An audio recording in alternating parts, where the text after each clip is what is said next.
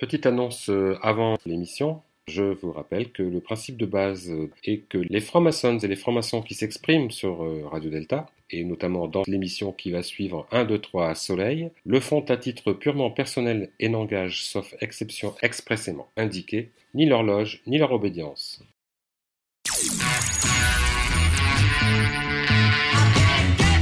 Vous êtes sur Radio Delta, la radio qui rayonne entre les oreilles.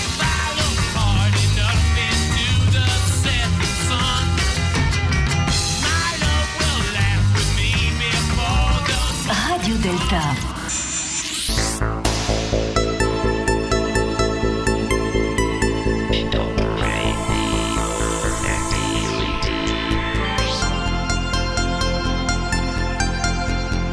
in the air for you and me. Émission spéciale ce soir sur le sujet transhumanisme, maçonnique ou diabolique.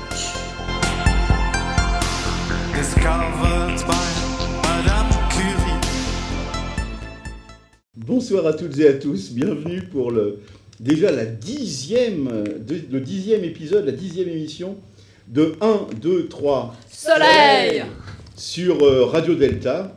Dixième émission donc, et surtout la première émission de la saison 2, avec euh, de, de nombreux invités euh, ce soir pour traiter d'un sujet euh, un peu spécial, avec comme thème ce soir transhumanisme maçonnique ou diabolique? Et c'est à toutes ces questions que nous répondrons pendant deux heures d'émission, et j'allais dire au moins deux heures, puisque Gilles qui a, Gilles qui a calculé euh, les, les temps de, les- les temps de parole de chacun m'a dit avant l'émission que vraisemblablement l'émission d'aujourd'hui durerait quand même un tout petit peu plus de deux heures. Alors, pour euh, que vous ayez une idée de qui est avec nous ce soir, il y a tout d'abord euh, Bernard Lebeau, qui ne veut plus qu'on l'appelle le professeur Bernard Lebeau, qui est pneumologue, qui est cancérologue, qui est spécialiste du transhumanisme et des questions de fin de vie. Il y a Marie-Françoise Blanchet, euh, ancienne grande maîtresse de la Grande Loge féminine de France, évidemment. euh, Bon, C'était il y a vraiment longtemps. oh, mais c'est pas grave ça. Euh, président On- on- un jour, président toujours. On ne peut pas t'oublier, Marie-France. Celui qui vient de parler dans le micro, Philippe Benamou, Bonjour. Euh, on on ne le présente plus, la franc-maçonnerie pour les nuls, euh, Madame Ira Mabi, la concierge de la rue des Trois Frères, et bien d'autres choses, des articles. Et un petit dernier qui vient de sortir, dont nous reparlerons à la fin de de l'émission, La franc-maçonnerie pour les nuls. en, format de poche, c'est 50 notions clés. Merci Gilles. La franc-maçonnerie pour les nuls en 50 notions clés, format de poche, le nouveau Philippe Benamou qui vient de sortir, ont envie. Jean-Claude Doublet, qui est euh, un de nos, de nos visiteurs aujourd'hui, qui est membre de la Grande Loge de France et qui, lui, a l'exemplaire euh, Princeps. euh, Princeps, euh, la franc-maçonnerie pour les nuls, grand format. Il est venu pour la dédicace. Euh, qui, est a- qui est accompagné d'Ornella ce soir. Euh, Marie-Pascale Schuller, de la Grande Loge féminine de France, Bonsoir. que vous connaissez toutes, puisque euh, Marie-Françoise, comme Philippe Benamou, comme Marie-Pascale Schuller, comme Viviane Bensoussan, sont des, des chroniqueurs habituels de, no- de notre émission, tu veux dire membre fondateur membres fondateurs de l'émission. Non rémunéré. Fondatrice. Non rémunérés, nous- Oui. nous, le regrettons tous. Et D'ailleurs, je crois que Philippe Benamou le regrette particulièrement lui-même, mais vous le découvrirez, je ne dis rien pour l'instant, dans la chronique qu'il nous- qu'il nous délivrera tout à l'heure. Donc Marie-Pascale Schuller, Grande Loge féminine de France, euh, qui est médecin et qui elle-même est pneumologue. Euh, Franck Foucret, Franck Foucret, écrivain, essayiste, touche à tout génie, euh, de la Grande Loge mixte de Memphis Misraïm. Je Bravo, je me Jean-Laurent. suis pas trompé. Le plus dur, c'est de se servir de l'ordre d'obédience. Bravo. Voilà, Franck est avec nous ce soir. Et nous avons bien entendu euh, l'inénarrable, le seul, celui qui foire dans tous les jingles d'entrée d'émission. Gilles à la technique. Bravo Gilles, qui, qui- qui est notre technicien, notre qui, qui, qui, qui monte tout, etc. C'est lui qui nous sauve tout le temps. Euh, Voilà. Nous avons ce soir non pas Chir Raymond, mais Doc Raymond. Bonsoir. la- Raymond. Bonsoir à tous, à tous. qui nous fera une chronique tout à l'heure, qui est membre de la Grande Loge de France également, et celui qui nous filme. Vous, vous le voyez évidemment, puisque je, je le dis pour ceux qui, qui, qui regardent la radio, nous avons de la lumière, puisque nous sommes filmés, et donc il y aura même euh, un, film de notre émission de ce soir. Euh, Daniel Lebras, euh, Grande Loge de France, Loge Jean Jaurès, qui, qui, nous filme tout à l'heure. Bravo Daniel Donc nous allons pouvoir tout de suite passer dans le vif du sujet qui, nous concerne aujourd'hui. Donc, je préviens nos amis auditrices et auditeurs que nous aurons au long de l'émission les chroniques de Marie-Françoise Blanchet, de Doc Raymond, de Philippe Benamou, de Viviane Bensoussan, qui n'est pas autour de la table avec nous, mais qui a enregistré euh, sa, sa- sa chronique. Je ne vous donne pas le titre, mais nous lui souhaitons une bonne fête de Kippour à Viviane. Mais je ne vous donne pas le titre de sa chronique.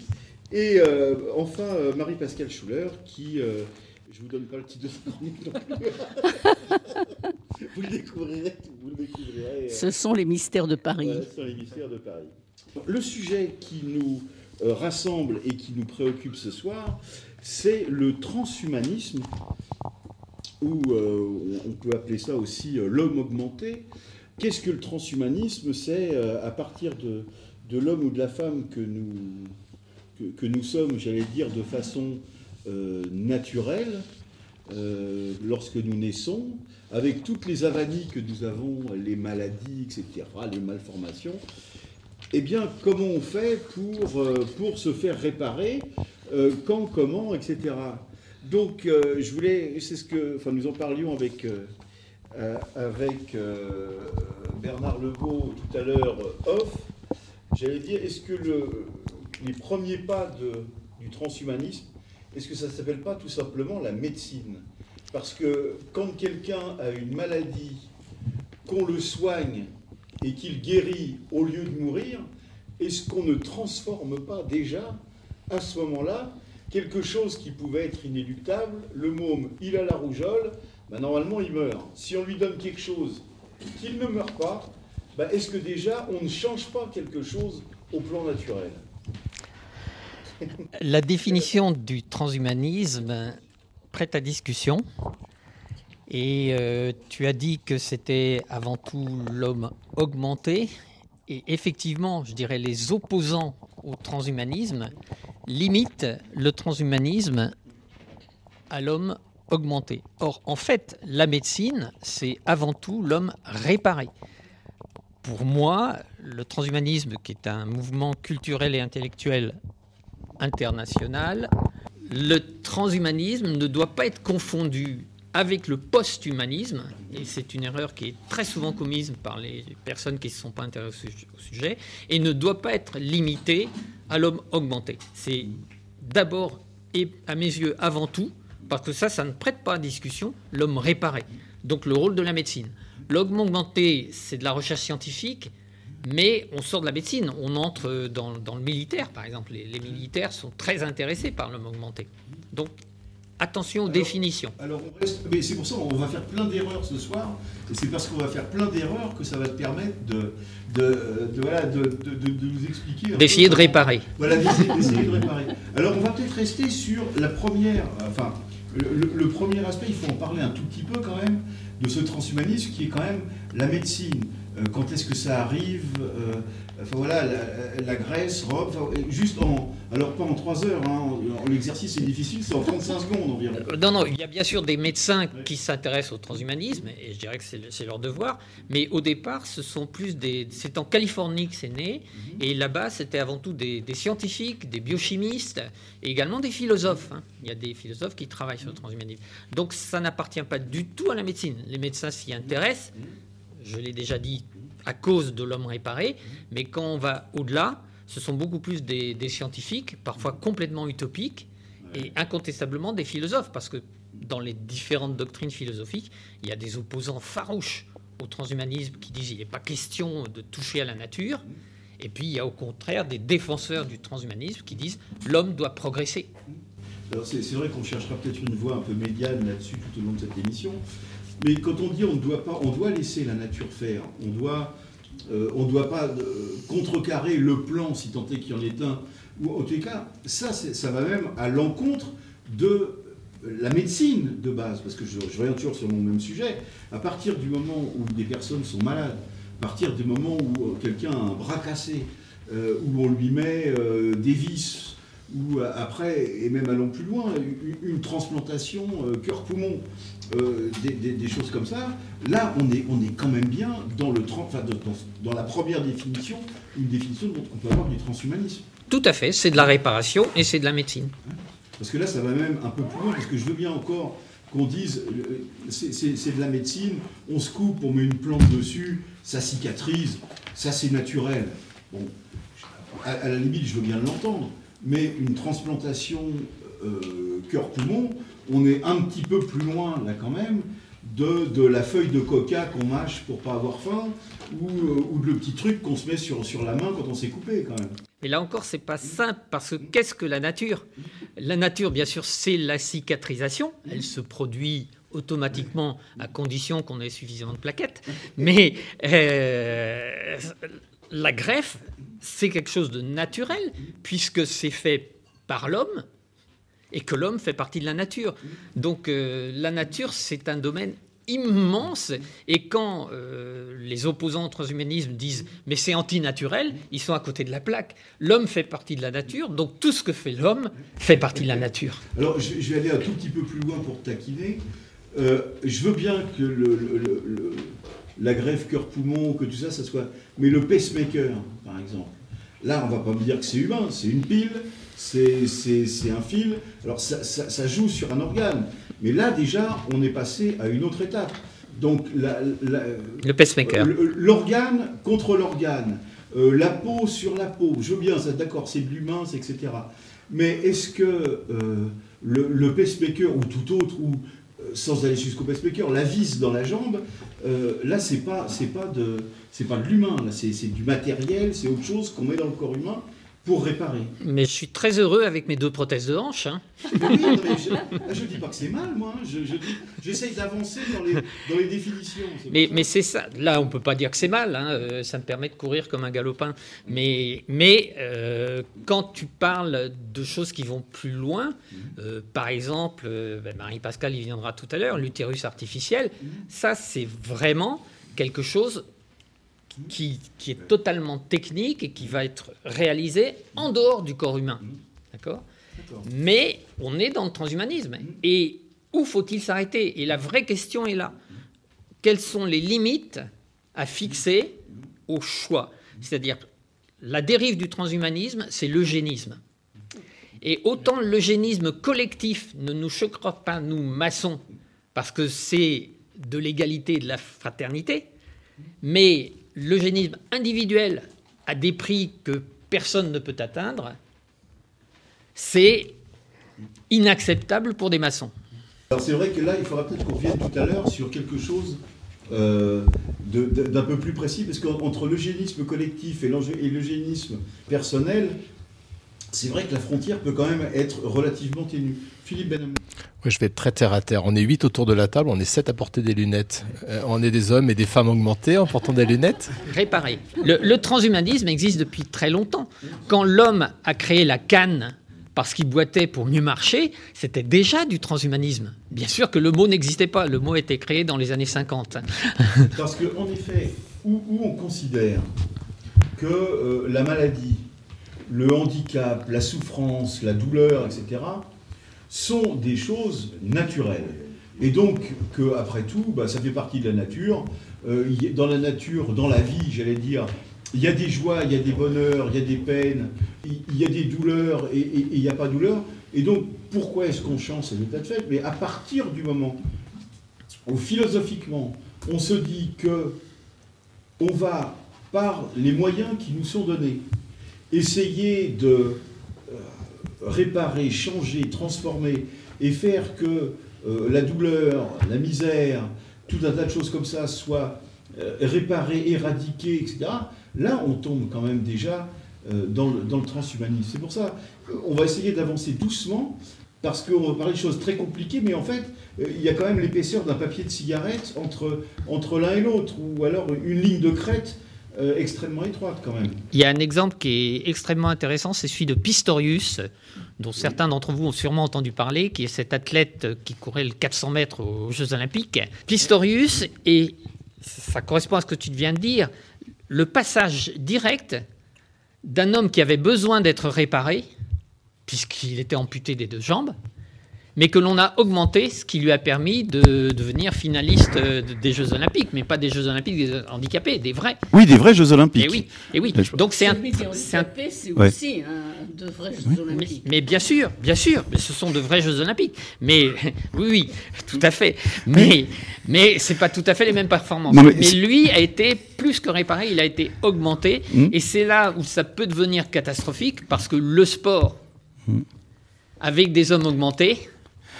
C'est équivalent au problème du dopage, c'est-à-dire on truque les résultats. Marie-Pascale. Ouais, avant qu'on rentre de nouveau dans cette discussion, j'aimerais bien que Bernard nous, nous parle du- de ce mouvement philosophique.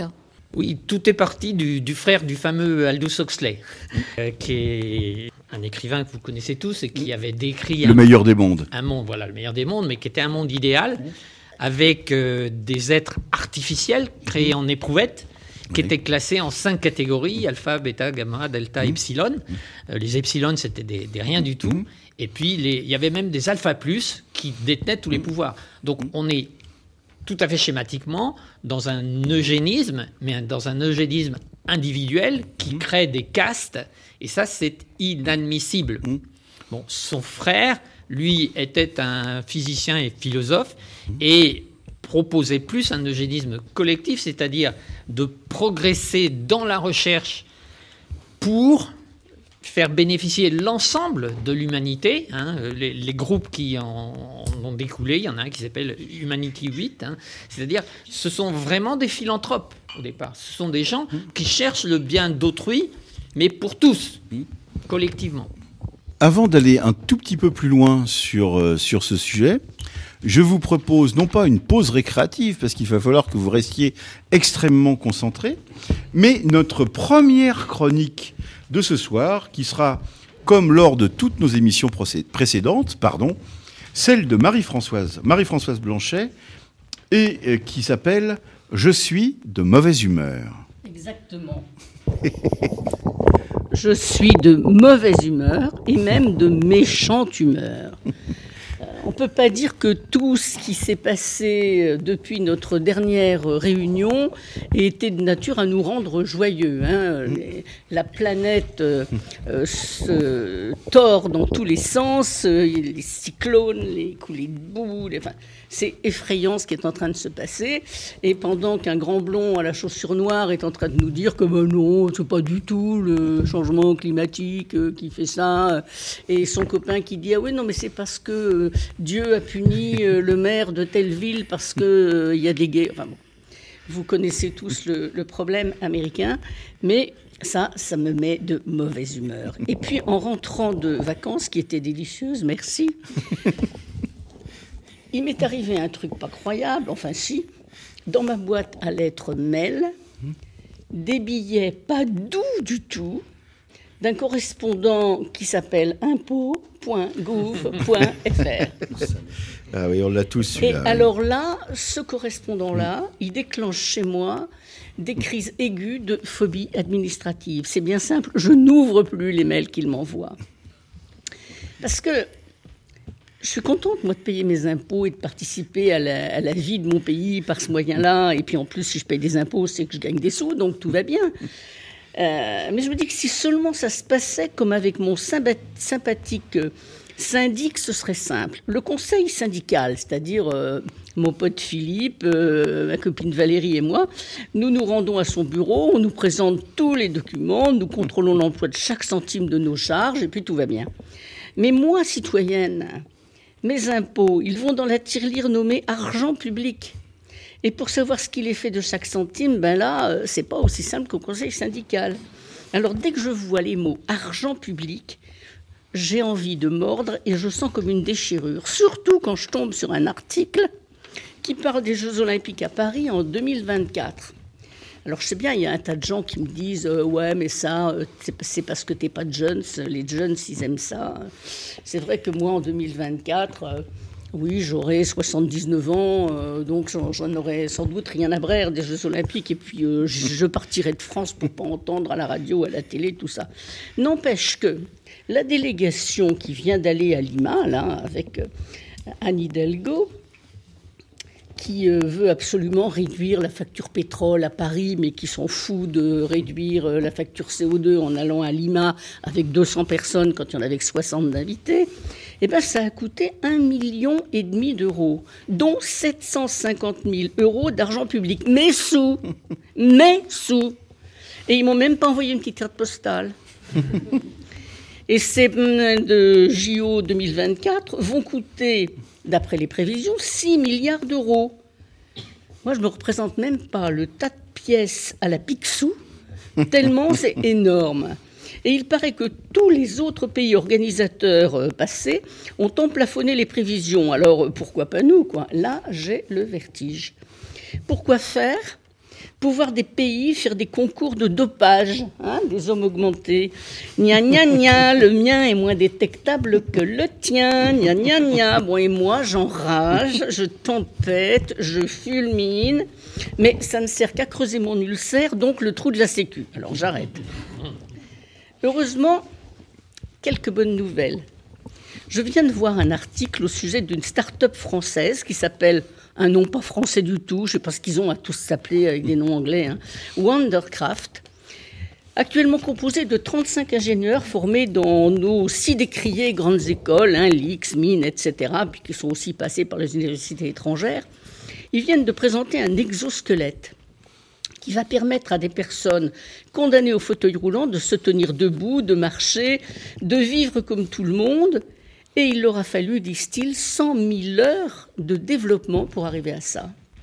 Pour accélérer la cadence sur le développement, ils sont en train de faire une levée de fonds de 15 milliards d'euros. Le double de la prévision des Jeux Olympiques. Ben, ça me paraît pas cher. hein. L'appareil qui pèse 60 kg et coûte actuellement entre 100 et 200 000 euros ne pourra dans un premier temps équiper que des centres de réadaptation. Mais l'objectif final, c'est tout de même les 3 millions d'Européens qui vivent aujourd'hui en fauteuil. Et là, il n'y a que l'argent privé qui, fi- qui finance. L'argent des business angels. Eh bien, moi, j'aurais bien voulu y voir un peu de ma contribution à l'argent public. Ça m'aurait fait moins mal de payer mes impôts. Ah, puis alors, dans les bonnes nouvelles, on a appris cette semaine, vous vous tenez bien là? Les femmes d'Arabie saoudite vont enfin pouvoir conduire une voiture. Alors, Les pauvres, Tout le monde- taux d'accident va augmenter de façon, de façon catastrophique. vous ne l'entendez pas, mais je le tape. Le, le- le problème, Marie-François, c'est qu'elles n'ont pas de voiture. Tout le monde entonne des Alléluia et des Magnificat, moi comme les autres au premier abord, jusqu'à ce que ma copine de Casablanca, qui elle euh, est totalement bilingue, français et arabe, m'envoie la traduction en français du décret saoudien. Eh bien, d'abord, j'ai cru que c'était le Gorafi. eh ben non, je vais vous en lire quelques extraits. L'âge de la conductrice doit être supérieur à 30 ans. Ah bien. L'obtention du consentement du tuteur de la conductrice à conduire la voiture est requis. L'obtention d'un permis de conduire doit être fait dans un centre d'apprentissage pour femmes. La bah, conductrice doit être correctement vécue et pas maquillée. Et elle n'est pas autorisée à conduire à l'extérieur sans son tuteur légal, qu'il s'agisse de village ou de banlieue. Les heures de conduite pour les femmes, c'est de 7 h du matin à 20 h le- du samedi au mercredi, et le jeudi et vendredi de 12 h à 20 h. Elle doit absolument avoir avec elle un téléphone portable pour les urgences. Et alors avec ce téléphone, elle peut appeler le centre de trafic pour les femmes en cas d'abus et de problème de panne mécanique de la voiture. Ma- Marie-Françoise, ça s'arrête à 20h le vendredi parce qu'elles sont, elles écoutent Radio Delta. Oui, exactement, exactement. Elles doivent payer une assurance spécifique auprès du centre de circulation routière féminin. Oui. Alors les parties responsables, ça c'est pas triste non plus. Le centre de circulation routière féminin est l'organe compétent pour décider des modalités du trafic des véhicules conduits par des femmes, recevoir les plaintes des conductrices contre d'éventuels agresseurs, diriger et s'occuper de la logistique pour contacter des véhicules de remorquage en cas de problème mécanique et les diriger vers ces véhicules. Euh, mais, mais par chance, le centre de circulation routière féminin dispose d'un numéro de téléphone gratuit. Le centre de circulation routière féminin établit les limites des centres-villes pour le trafic des femmes et c'est supervisé par les organismes religieux responsables. Le centre de circulation routière féminin est chargé du développement de sociétés spécialisées dans la maintenance légère des voitures et du renouvellement de la licence de circulation chaque année. L'agent de la police de circulation euh, pourra infliger une infraction à la conductrice, et il ne- mais il ne doit absolument pas lui parler. Il doit infliger cette infraction en communiquant avec le centre de circulation routière féminin et pas avec la conductrice. Et pour punir ceux qui violent le règlement, sans exception, parce que la violation de l'une de ces lois est une violation des mœurs et de la sécurité du pays. Pardon? Voilà. Et alors, on, punira tout homme, conducteur ou piéton, qui parlera à une conductrice d'une peine d'emprisonnement d'au moins un mois avec une amende. Tout homme qui harcèlera une conductrice est puni d'emprisonnement d'une durée d'au moins huit mois avec une amende. Alors moi, j'aimerais bien que ça soit vrai en France aussi pour tous ceux qui nous harcèlent dans la rue. hein. alors là, euh, hein, même, moi, à mon âge, je cueillais l'autre jour, comme ça, des branches d'acacia dans le bois de Vincennes avant d'aller en tenue dans ma loge. Il y a un mec qui m'a demandé... euh, tu suces C'est combien Je lui ai répondu et mon genou dans tes couilles. Il est parti. C'est combien en fait Il est... Il est prouvé que la conductrice fait ce qui est contraire à l'étiquette et à la charia pour la première fois. Elle est punissable comme suit, on lui retire son permis de conduire, on informe son tuteur légal, etc. etc. Merci Euh, Marie-Françoise, hein parce qu'on avait tous accueilli cette, cette information euh, comme un signe un peu de progrès et d'émancipation oui. pour les femmes. Et en fait, quand on lit euh, vraiment le texte, C'est euh, terrible. grâce à toi, merci, on C'est se rend grâce à compte que Sylvie. c'est pas gagné. C'est grâce à Sylvie qui est à Casablanca et qui, elle, euh, lit parfaitement euh, l'arabe et qui me l'a traduit. Parce qu'elle avait vu sur Facebook que je me réjouissais et elle m'a dit Attends, rigole pas trop vite. Bon, voilà. Alors, heureusement, il y a quelques vraies euh, bonnes nouvelles aussi. euh, c'est bête, mais c'est pas bien de se réjouir du malheur des autres. mais j'ai éclaté de joie en apprenant que le responsable des programmes du ministère de l'Éducation nationale avait quitté la porte. Ouf Exit le pape du pédagogisme, le zélateur du prédicat, le trissotin de la novlangue, celui qui remplaçait le mot piscine par milieu aquatique profond, standardisé. Challenge vient de publier des extraits de son dernier livre. Là, je vais vous dire, c'est beau comme du Mafessoli. Jean- Jean-Michel, nous te, nous te saluons bien bas. Mais j'ai jamais rien compris à ce qu'il raconte. D'ailleurs, maintenant, quand je vois Mafessoli quelque part, avant d'y aller, je demande si on distribue des décodeurs à l'entrée. Donc voilà, mes auditrices et auditeurs chéris, mes réflexions en cette rentrée morose. Mais heureusement, le Fifi Benamou est là et son humour à lui. J'adore. Merci Marie-Françoise. Mer- merci pour, euh, merci pour Philippe Benamou. Je laisse, je laisse un peu de temps pour Gilles. Quand j'ai eu mon permis tout neuf, du premier coup, c'est pas du bluff, je compris que j'avais intérêt à rester aux aguets. Que simplement on m'imagine dans ma deux chevaux d'origine, affrontant mon premier trottoir, le cœur rempli d'espoir. Je voulais que ma manœuvre fût un vrai petit chef-d'œuvre, mais je n'entendais que trop tous les clients d'un bistrot me beugler leurs commentaires. Mais passe là ta marche arrière, ah je vous jure, allez nana, heureusement qu'on est là. Rebonjour à toutes et à tous. Nous sommes bien dans la deuxième partie de notre émission consacrée, au transhumanisme. Euh, 1, 2, 3, Soleil sur Radio Delta. La première émission euh, de notre saison. Donc vous excuserez euh, Gilles, qui, Gilles à la technique, qui est loin, parce qu'en fait, il faut qu'on vous explique, sinon vous ne comprendrez rien. Gilles a gâché un, très bon verre de Pouilly qui est malencontreusement tombé sur le clavier de son Mac. Tout à fait. Voilà, donc ce qui, ce qui explique que peut-être il y aura des, des sons qui vont se mêler, des choses qui, qui, qui ne fonctionneront pas comme à l'habitué, comme à l'accoutumée, pardon. Mais, euh, mais, mais après tout, c'est pas très grave, c'est les aléas du direct. Et puis c'est la magie, euh, c'est la magie du Pouilly. Et puis ceux qui verront les images verront que Philippe Benamou. Et puis Arrête, que, on dirait Guilux. Voilà, et que, et que Bernard, oui, c'est ça, Minux. Guilux, et que Bernard se serve aussi du pouilly, du whisky, etc. Parce que, euh, évidemment, sur, euh, sur 1, 2, 3 Soleil, sur Radio Delta, nous ne buvons pas d'alcool, c'est pas bien. Euh, L'alcool, c'est mal, et donc, euh, c'est du thé. Voilà, que nous buvons. Euh, voilà, c'est c'est du thé. Euh, Jean- Jean-Laurent, si tu peux Et- me permettre, en même temps, l'émission est filmée. Oui, c'est ça. Donc, il, il voit que nous nous versons donc du thé, euh, du thé irlandais. En l'occurrence, c'est du thé whisky, irlandais. hein. Voilà. Moi, c'est de la petite eau russe. Voilà. Vodka. Et donc nous allons poursuivre, nous allons poursuivre avec euh, avec Bernard sur le transhumanisme et peut-être aller, voilà, on, on- on chemine doucement. C'est la méthode maçonnique. Nous, nous, nous cheminons doucement sur euh, sur la voie initiatique en ce qui concerne la franc-maçonnerie, mais sur la voie du transhumanisme. Donc un tout petit peu plus loin, on a parlé de la médecine, on a parlé de la réparation. Alors, euh, Bernard, où commence un petit peu la frontière dangereuse entre la réparation, entre ce qui fait du bien, et puis ce qui pourrait soulever un certain nombre de questions, et lesquelles? On, développe, on développera les questions, mais je voudrais, je voudrais que tu nous parles de, cette zone d'ombre ou de cette, cette crête un peu abrupte, et on ne sait pas très bien euh, de quel comté on est. Il y a actuellement quatre grandes techniques pour faire du, du transhumanisme.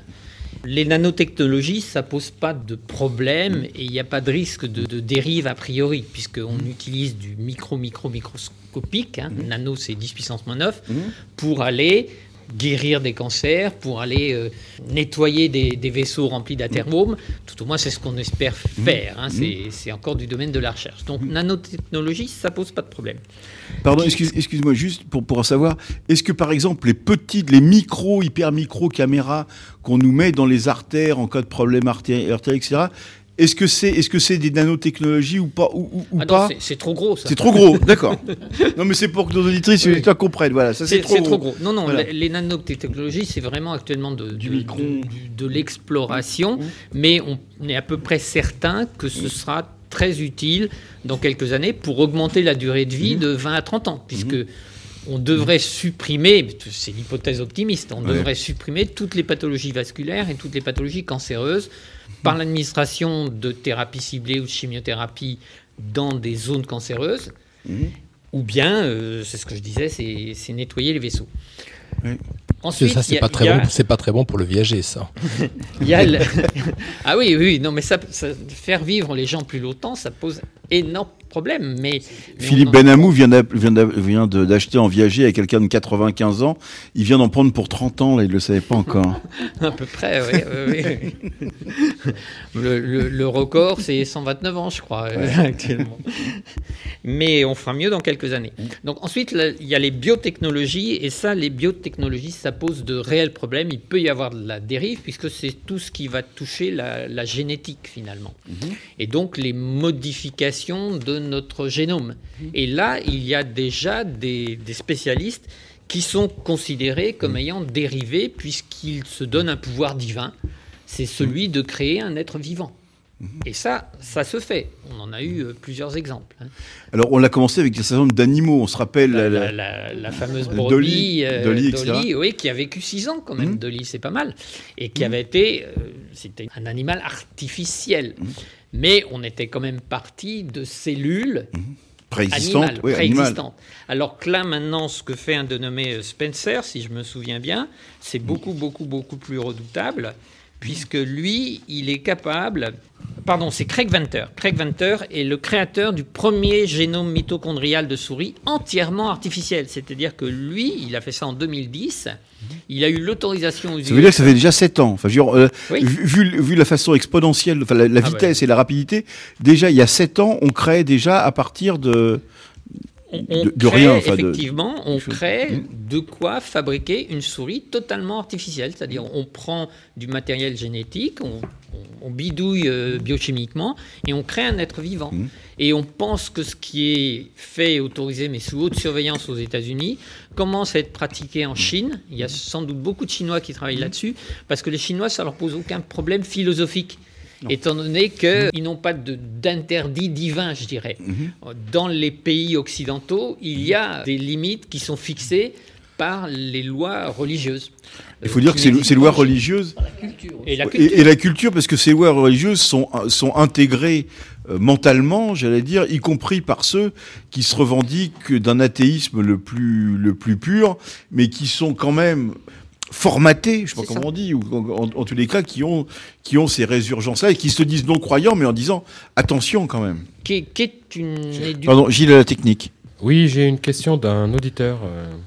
Parce que les auditeurs maintenant commencent à nous poser des questions directes. Oui. Sur le mot nanotechnologie, les nanotechnologies vont-elles avoir un impact, une efficience quelconque sur les maladies dégénératives? Alors, ce seront plus les biotechnologies qui pourraient jouer, euh, mais par anticipation. C'est-à-dire que euh, on va faire de plus en plus de dépistage précoce. Une maladie dégénérative arrivée presque à son terme, c'est difficile de faire marche arrière. On va essayer de réparer. Mais la médecine du futur, c'est une médecine prédictive, préventive, personnalisée. Est-ce que par exemple ce que fait Angelina Jolie, c'est-à-dire préventivement se faire euh, opérer des seins par Oui. exemple, est-ce que c'est dans cette logique-là en disant on n'a pas encore, on sait qu'il y a un gène Hum. euh, propice et donc avant que la maladie se déclare, on enlève les tissus où cette maladie peut possiblement se nicher. Et euh, voilà. Est-ce que est-ce que c'est c'est la première On- phase de on ça est très exactement dans le transhumanisme, c'est-à-dire ça existe pour les cancers du sein, ça existe pour les cancers de la thyroïde et pour d'autres euh, pathologies. Il y a une pathologie euh, très étonnante en, en Israël. Et là c'est très curieux puisque ce sont les rabbins qui font du transhumanisme en faisant faire, en faisant euh, des recherches pour trouver le génome de certaines familles dont on sait qu'ils euh, risquent d'avoir une pathologie justement neurodégénérative gravissime, qui l'enfant est tout jeune, euh, han- handicapé euh, moteur et cérébral, épileptique, donc c'est une maladie catastrophique. Mais c'est une maladie qui est homozygote, qui est récessive, c'est-à-dire il faut que le père et la mère soient malades pour que ce soit transmis. Et donc maintenant c'est fait systématiquement en Israël et la maladie a pratiquement disparu grâce à cette mesure, mais c'est du transhumanisme et là euh, bien sûr qu'on on manipule un peu la nature. aussi. Comment? C'est de l'eugénisme aussi. Ah c'est de l'eugénisme, hein, on sélectionne les meilleurs. Pardon d'être un peu provocateur, la différence avec un vaccin, c'est quoi?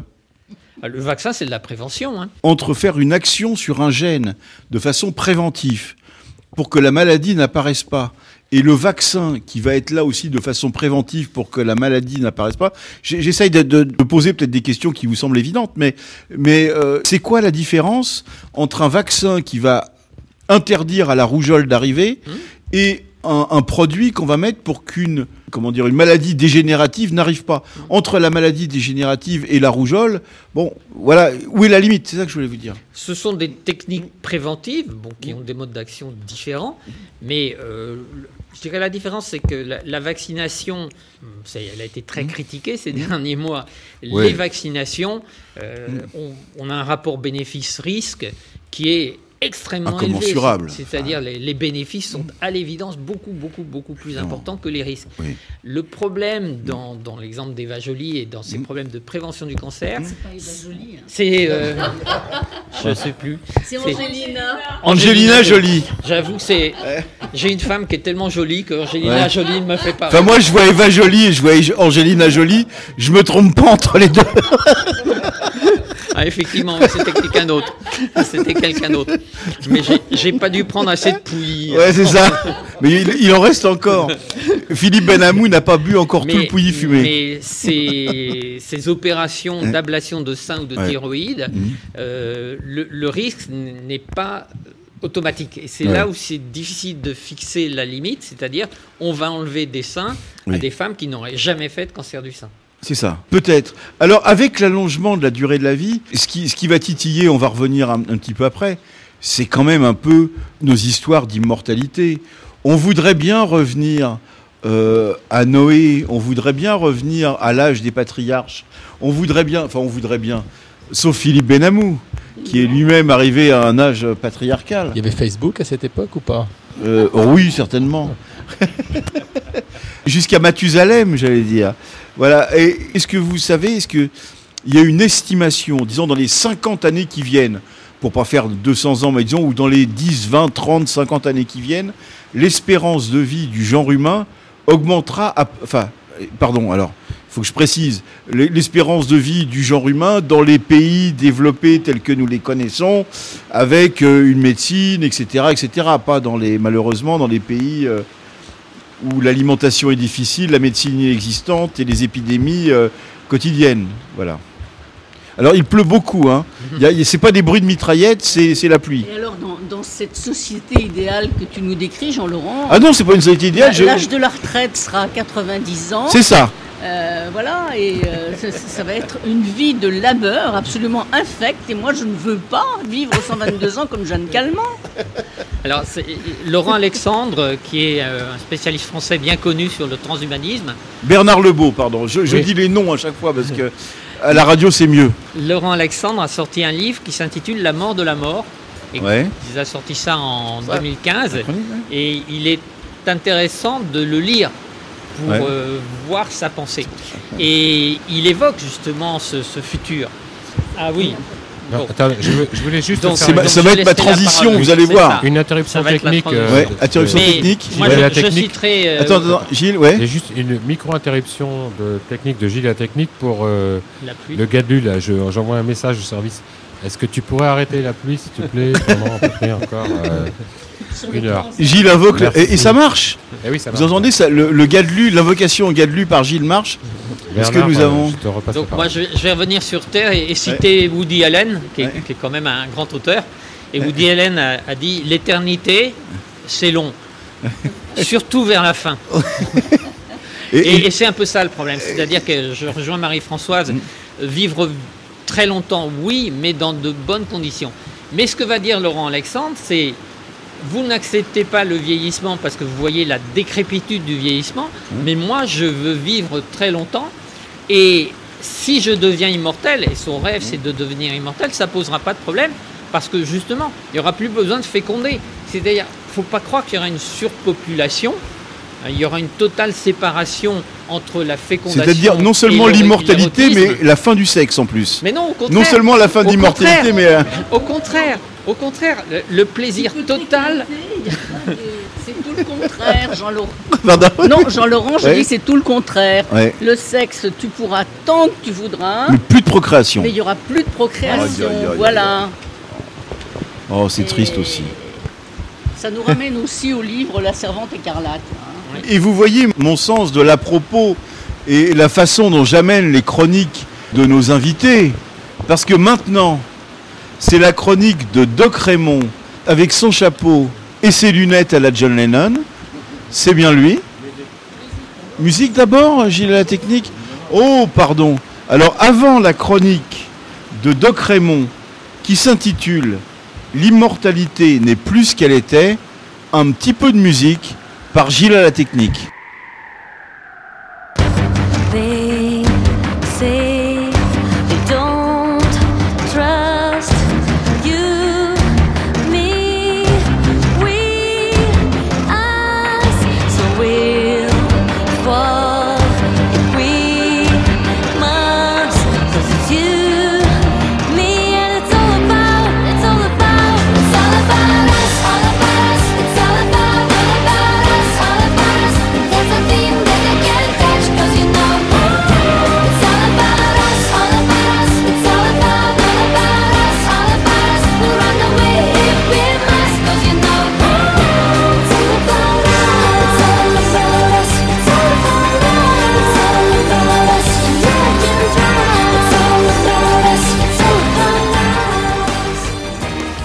Rebonsoir à toutes et à tous, troisième partie de l'émission de 1, 2, 3 Soleil sur Radio Delta consacrée au transhumanisme. Alors, nous sommes quittés tout à l'heure avec euh, Bernard Lebeau sur euh, l'immortalité, justement, eh bien, très bonne transition. Alors, j'en profite, une petite parenthèse de 30 secondes.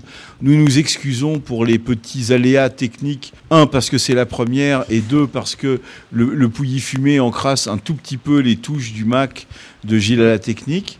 Mais tout de suite, la chronique de Doc Raymond. Alors, Doc Raymond est un frère de la Grande Loge de France qui, en même temps, est un peu médecin, un peu psychiatre, un peu gourou, un peu tout ça en même temps. Un peu amateur de thé irlandais que nous dégustons depuis tout à l'heure. Et donc, Doc Raymond va ce soir nous proposer une chronique qui s'intitule L'immortalité n'est plus ce qu'elle était. Oui, pour la rubrique santé donc de ce soir, un sujet un peu paradoxal, l'immortalité n'est plus ce qu'elle était. Bonsoir à toutes et tous, bienheureux mortels qui nous écoutez. Ce soir, je ne vous livrerai hélas pas une méthode pour vivre heureux, puisque le bonheur d'être mortel, c'est d'abord une expérience paradoxale. Une expérience qui nous fait pleinement être ce que nous sommes, un bonheur insoutenable. Ce bonheur d'être mortel, c'est un héritage qui se transmet, c'est une grâce, c'est une fraternité.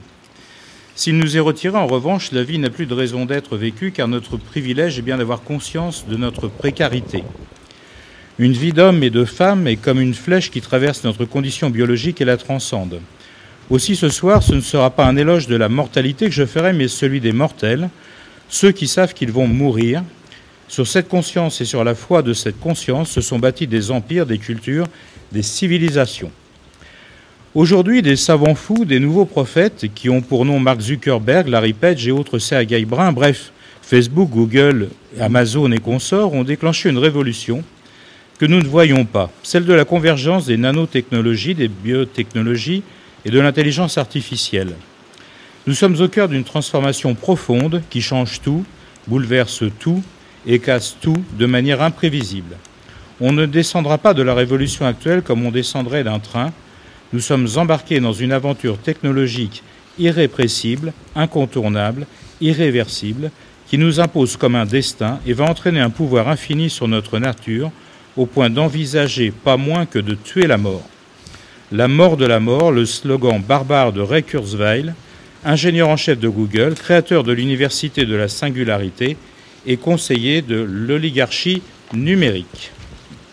Le transhumanisme m'apparaît plutôt comme une idéologie démiurgique qui veut renoncer à la condition humaine traditionnelle avec ses fragilités, ses imperfections, ses limites, pour créer un homme amélioré, métamorphosé par des implants de nature diverse. L'intelligence artificielle, comme le moteur de recherche Google, s'interfacera avec nous et notamment nos cerveaux, telle une neuroprothèse, laissant derrière tous les humains archaïques, chimpanzés du futur que nous sommes déjà. Nul n'échappera à une neuromanipulation, un neurohacking, voire une neurodictature. Le téléchargement du cerveau sur des mémoires inaltérables rendra-t-il la conscience éternelle? Si le préfixe trans apparaît comme une transition, c'est plutôt une mutation qui représenterait l'émergence de cette nouvelle espèce zéro défaut, l'homme nouveau, comme une imposture, un projet aberrant, bref, un nouvel intégrisme qui ne peut que nous rappeler les fausses promesses des totalitarismes du XXe siècle. Le point d'orgue de cette recréation en serait l'immortalité. Aujourd'hui, cependant, cette folie s'avance masquée par le prestige du savoir et l'alibi de la santé. Cette promesse immortaliste est un fait porteuse d'un projet meurtrier, ce que Pierre Legendre appelle un crime innocent. En effet, notre finitude, c'est-à-dire la mort, n'est pas une imperfection regrettable de notre condition anthropologique, mais elle nous définit dans notre entier. Dans ce perpétuel recommencement, la mortalité n'est que l'envers de la natalité, laissant place à la réponse de la vie et au rajeunissement continu du genre humain. Programmer l'humain, programmer la vie, c'est faire disparaître le hasard, le sel de l'existence. La vie vivante, c'est d'abord un rappel au désordre. À chaque génération, plus de 1000 bases de notre ADN sur 3 milliards sont mal recopiées lors de la fabrication des spermatozoïdes et des ovules. Ces erreurs de copie sont les interstices d'où naît le changement. Pour les organismes complexes que nous sommes et qui doivent intégrer de la diversité pour s'adapter, la sélection naturelle a choisi la sexualité. Nous sommes donc les enfants du sexe et de la mort. Éliminer la mort, c'est éliminer la procréation. Le prix à payer de ce perpétuel recommencement structural en est son perpétuel achèvement. L'immortalisme débridé m'apparaît dangereux.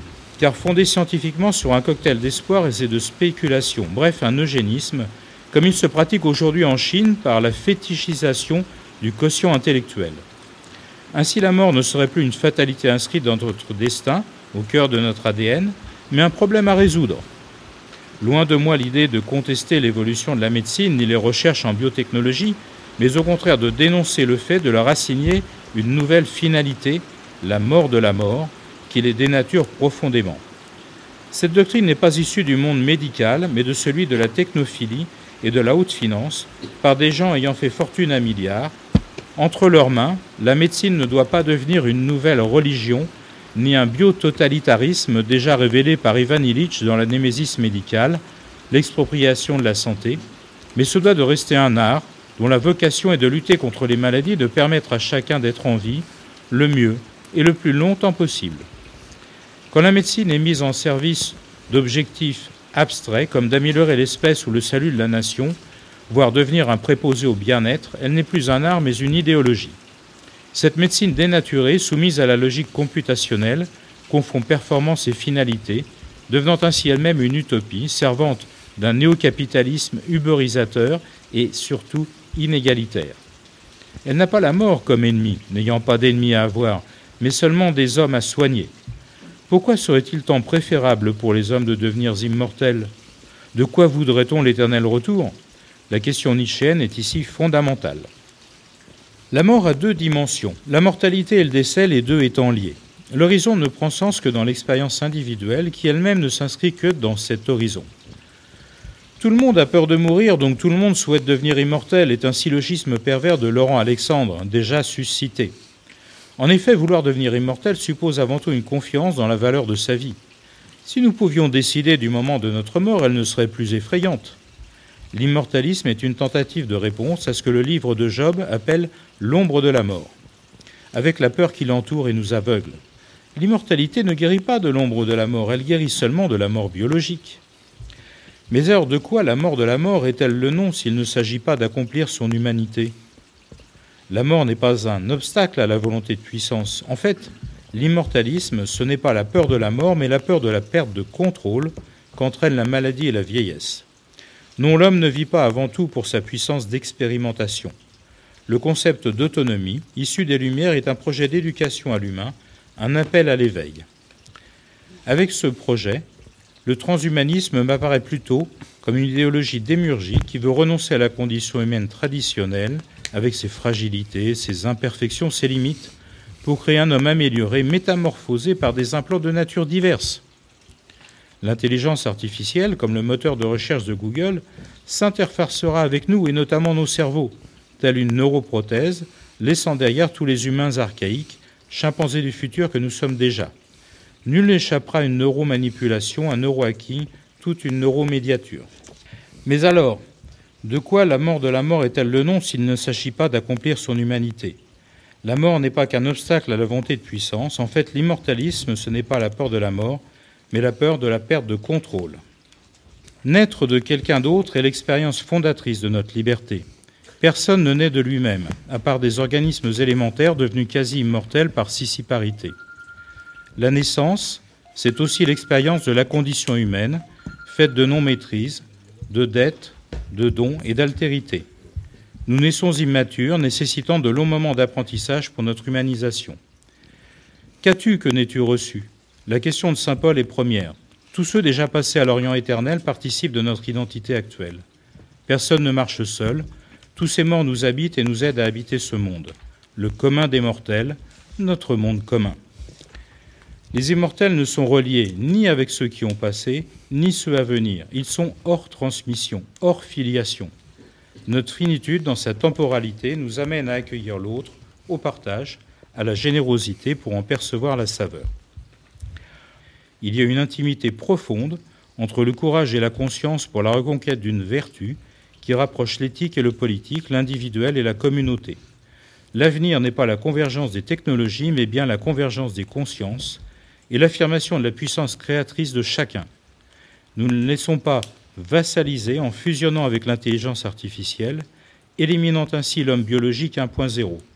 Ne laissons pas le transhumanisme devenir l'ultime étape de l'évolution religieuse, après les polythéismes, puis les monothéismes, place à la troisième ère, celle du dataïsme, celle de l'homo deus, l'homme-dieu que décrit Yuval Noah Harari. Pour le franc-maçon qui osera regarder la mort dans les yeux, le bonheur d'être mortel, c'est d'abord celui d'être vivant. Merci, beaucoup à Doc Raymond pour cette, chronique.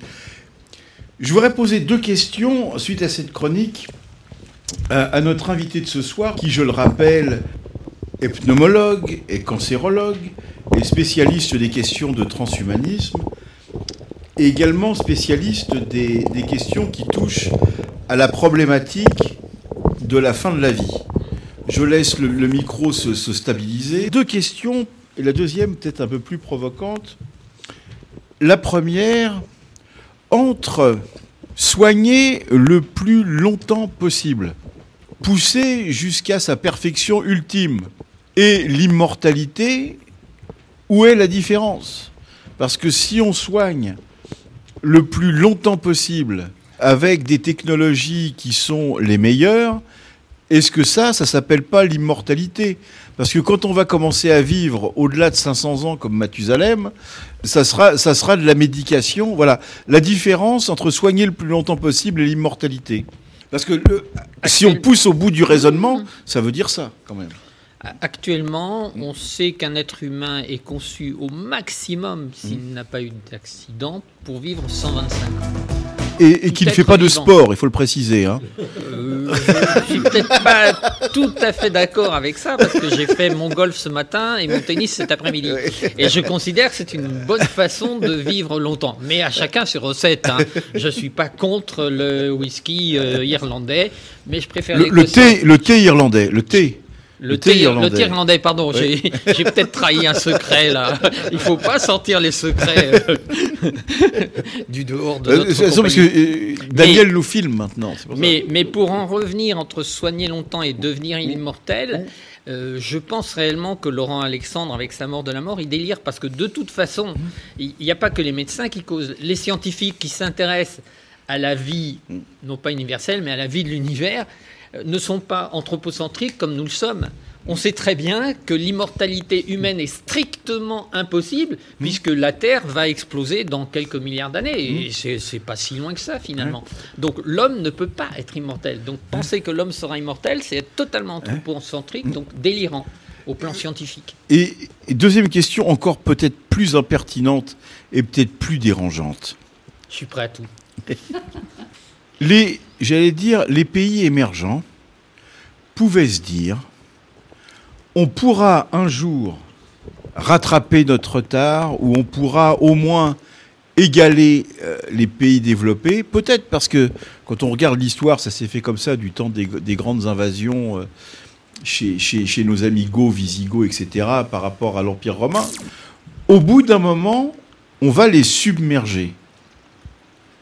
Donc on arrivera, et ça sera peut-être, on a connu l'Empire grec, on a connu l'Empire romain, l'Empire de Constantinople, on a connu, voilà, les, empires se succèdent les uns aux autres. Est-ce que le transhumanisme n'est pas un moyen de maintenir un empire, et en l'occurrence l'empire occidental, est-ce que c'est pas un moyen de dire, bah là, au moins pour les 5-10 000 ans qui viennent, eh ben, notre puissance sera la puissance dominante quoi qu'il arrive, parce que que vous, faisiez, que vous fassiez des enfants ou pas, que vous soyez puissant ou pas, on s'en fout, parce que nous, on vivra 400 ans, et vous, vous continuerez à en vivre 35. Oui. Là, il faut revenir au basique. On est quand même dans une émission maçonnique. C'est pour ça que je parle de ça. Et la maçonnerie euh, a pour devise liberté, égalité, fraternité. Et le grand risque du transhumanisme, c'est l'inégalitaire, et l'intervenant précédent l'a très bien dit dans sa rubrique. En France, nous avons actuellement une chance énorme, il faut se battre pour la conserver, c'est l'accès aux soins pour tous. Mais dans beaucoup de pays, ça n'existe pas. Aux États-Unis, euh, Obama, il n'a pas changé grand-chose, et celui, le joli blond dont on parlait tout à l'heure, il va sûrement pas améliorer les choses. Donc on va arriver dans l'inégalitaire. Alors a- pour ça, il y y a un moyen que connaissent les Américains, et c'est pour ça que la franc-maçonnerie américaine a beaucoup meilleure presse que la franc-maçonnerie française, c'est que quand vous n'avez pas de blé, que vous êtes un noir américain, que vous n'avez pas d'assurance, que vous n'avez pas, etc., bah, quand vous n'allez pas vous faire soi- soigner chez Urgence, l'hôpital qu'on voit à la télé, bah, le seul qui vous prenne sans rien, c'est The, The Masonic Hospital, parce que lui, il est financé par les francs-maçons, lui, il vous demande rien, et lui, il vous soigne. C'est de la solidarité. Oui, c'est ça, Et c'est louable, mais je dirais ce qui est mieux, c'est la fraternité, parce que le problème de ces actions solidaires, c'est qu'elles sont quand même ciblées. Euh, moi, je suis scandalisé de voir qu'actuellement, euh, on peut avoir accès à des techniques de rétine artificielle. hein, Oui. C'est quelque chose qui est entré maintenant en pratique courante depuis 2014 en France. Oui. C'est-à-dire, on vous met une puce au fond de la rétine, donc en gros dans le cerveau. Et pour les gens qui sont en train de devenir aveugles par une maladie qui est assez fréquente actuellement, qui est la dégénérescence maculaire liée à Mmh. l'âge, eh bien, ils, ils commencent à voir, c'est-à-dire, bon, c'est encore du domaine de la recherche, mais il y a une centaine de rétines artificielles qui ont été implantées en France. Mais ça coûte combien? Et c'est remboursé sécurité sociale, d'accord? 90 000 euros. Donc, peu de personnes pourraient se payer cela. Et actuellement, en France, bon, il n'y a que 300 qui pratiquent ce geste. Mais ça me scandalise un peu de dépenser 90 000 euros, même si je suis très heureux pour l'aveugle qui voit et qui verra encore mieux d'ailleurs dans quelques dizaines d'années, parce qu'on est en train d'augmenter le nombre de pixels de ces appareils. Mais quand on voit qu'il y a des enfants africains qui crèvent de faim et, et qu'il suffirait de quelques centaines d'euros pour les nourrir, un, c'est un problème. C'est-à-dire que toutes ces techniques extraordinaires pour euh, réparer l'homme, euh, c'est le monde occidental. Et, C'est le sens de ma question initiale. Et malheureusement, Ouais. malheureusement, c'est déjà une grande inégalité humaine. Oui, Gilles, il, il peut parler. Gilles peut parler. Oui, j'ai une question auditeur pour euh, Question Bernard. auditeur. Euh, question auditeur. Oui, un Gilles. auditeur que l'on connaît bien, puisque c'est Jean-François qui nous écoute depuis Bordeaux. Euh, question le philosophe, économiste et chercheur américain Francis Fukuyama a déclaré que le transhumanisme était l'idée la plus dangereuse du monde. Quel est ton avis, Bernard? C'était euh, un ministre de Bush, donc c'est vraiment le, le conservateur euh, extrême. Euh, il, il avait même dit que le transhumanisme mènerait à la troisième guerre mondiale, c'est-à-dire que la, la création d'inégalités, et donc lui il était prêt à faire la guerre aux pays qui autoriseraient le transhumanisme pour empêcher que cela se développe. Et, c'est un opposant complet, oui. C'est aussi parce que euh, tous- ces gens-là, euh, autour de Bush, étaient des créationnistes qui considéraient que Dieu avait tout créé en l'état et que la théorie de l'évolution, c'était une théorie fumeuse et que tout était de la même nature de toute éternité. Donc changer l'œuvre de Dieu, c'était du blasphème. Et c'est complètement, euh, c'est complètement dogmatique cette approche-là. Euh, Aujourd'hui, avec les réseaux sociaux, on lit absolument tout sur n'importe quoi, sans filtre, sans dire, euh, comme disaient les situationnistes des années 70, mais euh, t'es qui toi et d'où tu parles Et en fait, euh, ces gens-là, ce sont avant tout des créationnistes. Et les scientologues sont aussi sur la même ligne. hein. donc, euh, méfions-nous un peu de, de tous ces gens. C'est c'est le problème de Darwin. hein. Darwin, il a publié L'origine des espèces en 1859. Il faut bien savoir que cette théorie évolutionniste n'a été reconnue par l'Église catholique qu'en 1996. Jusqu'à là, la théorie de l'évolution n'était qu'une hypothèse. Mais, mais il faut aussi souligner que dans certaines. euh, pardon, Marie-Pascale d'abord. Ouais. euh, C'est bon, mon micro? Je voudrais- Marie-Pascale Schuller. Oui, je dis. euh, alors, je, je reprends, euh, je, re- je reprends ce que disait Bernard. Je ne laisse pas passer. Ce n'est pas parce que euh, on dépense 90 000 euros pour une rétine que des enfants dans des pays sous-développés vont mourir de faim. C'est pas ça le problème. C'est dans des pays sous-développés, il y a une corruption majeure, il y a des dictateurs, et c'est parce qu'il n'y a pas d'organisation correcte de la santé que des enfants meurent de faim. C'est pas une question de répartition de l'argent. Mais il y a des choix quand même dans les dépenses euh, d'un État. Je, je voulais ajouter quelque chose sur un certain, la conception d'un certain nombre de religieux, qu'ils soient euh, protestants la plupart du temps, qu'ils soient euh, musulmans dans d'autres, parce que souvent, le, au, au niveau de la conception de, Dieu, euh, ça se rejoint entre un, certain, un certain nombre de protestants et de musulmans. De toute manière, tout ce qui est humain est permis par Dieu, et donc, tout ce que les hommes font est par nature licite, puisque Dieu ayant créé l'homme avec l'entièreté de ses possibilités, donc eux ne voient pas de, de- mal à ce que l'homme, euh, avec les moyens que la divinité lui a donnés, fasse tout pour augmenter, je ne sais pas quoi, euh, ses, capacités, les puces électroniques, etc., etc.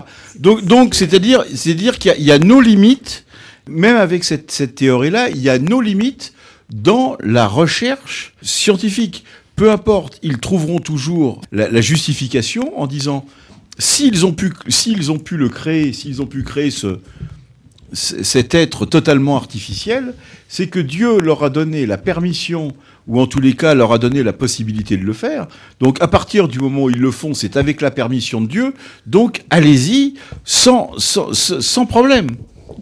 Non, je suis pas d'accord avec ce que tu dis, Jean-Laurent. Ah mais, je, mais moi je, je- attends, là, là, en l'occurrence je ne fais que décrire. Hein, je je dis pas que c'est je dis pas que c'est ma conception. Non, mais je, je- je ne peux pas euh, être d'accord avec ce que tu dis, parce que tous ces mouvements, euh, tu as raison de le dire, majoritairement protestants, mais également euh, musulmans. hein. Rappelons-nous du gars qui avait fait euh, le catalogue de tous les êtres vivants euh, en mettant de côté euh, tout ce qui pouvait être euh, théorie de l'évolution. Ces mouvements-là rejettent des constructions humaines que sont, par exemple, les transfusions de sang. hein. La contraception. La contraception. Alors ne parlons pas de, de l'avortement qui est totalement euh, criminalisé par ces gens-là et qui refusent même un certain nombre de soins en hôpitaux parce c'est que. Jéhovah, oui. Eh bien oui, eh oui. Mais on ne peut pas dire que ces gens-là acceptent tout ce qui est créé par l'homme parce que l'homme est créé par Dieu et que ce, crée, ce qui est créé par un être créé par Dieu est licite. C'est- beaucoup moins simple que ça. Ces mouvements-là sont nombreux et complexes et ils ne pensent pas tous la même chose. Gilles à la technique. Encore une question non? Une interrogation à Bernard.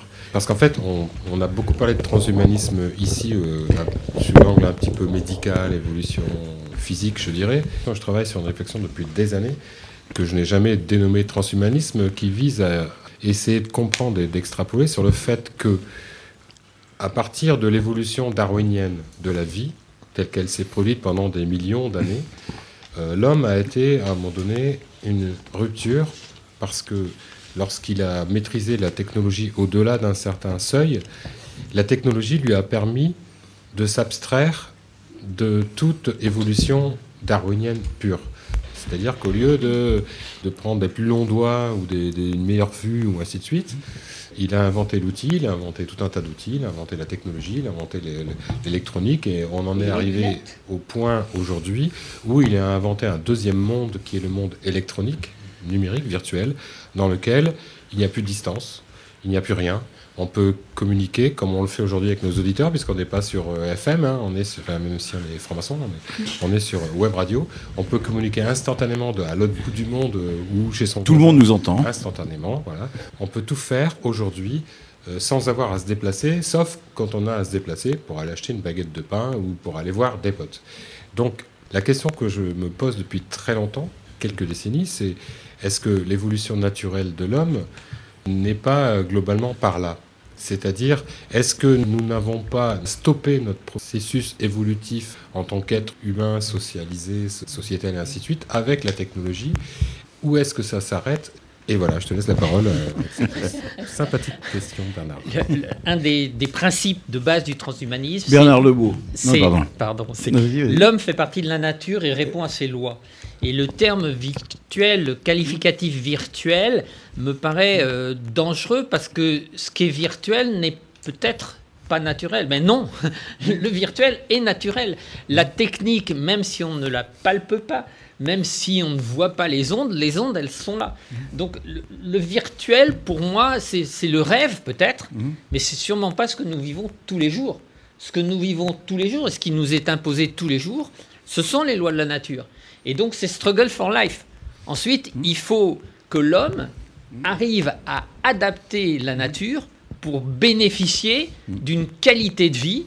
Et il a cette liberté de choisir sa qualité de vie, à condition de ne pas emmerder le voisin, respecter l'autre. Philippe Benamou, une question. Est-ce qu'il y a des, est-ce qu'il y a des positions des écologistes euh, au sens philosophique du terme, des écologistes sur le transhumanisme? Aïe, aïe. Ils sont plutôt contre. C'est très sûr. amusant parce que il, il va y Les, avoir- les- les plus libertariens sont contre les avancées technologiques. C'est rigolo, oui, ça. oui, oui.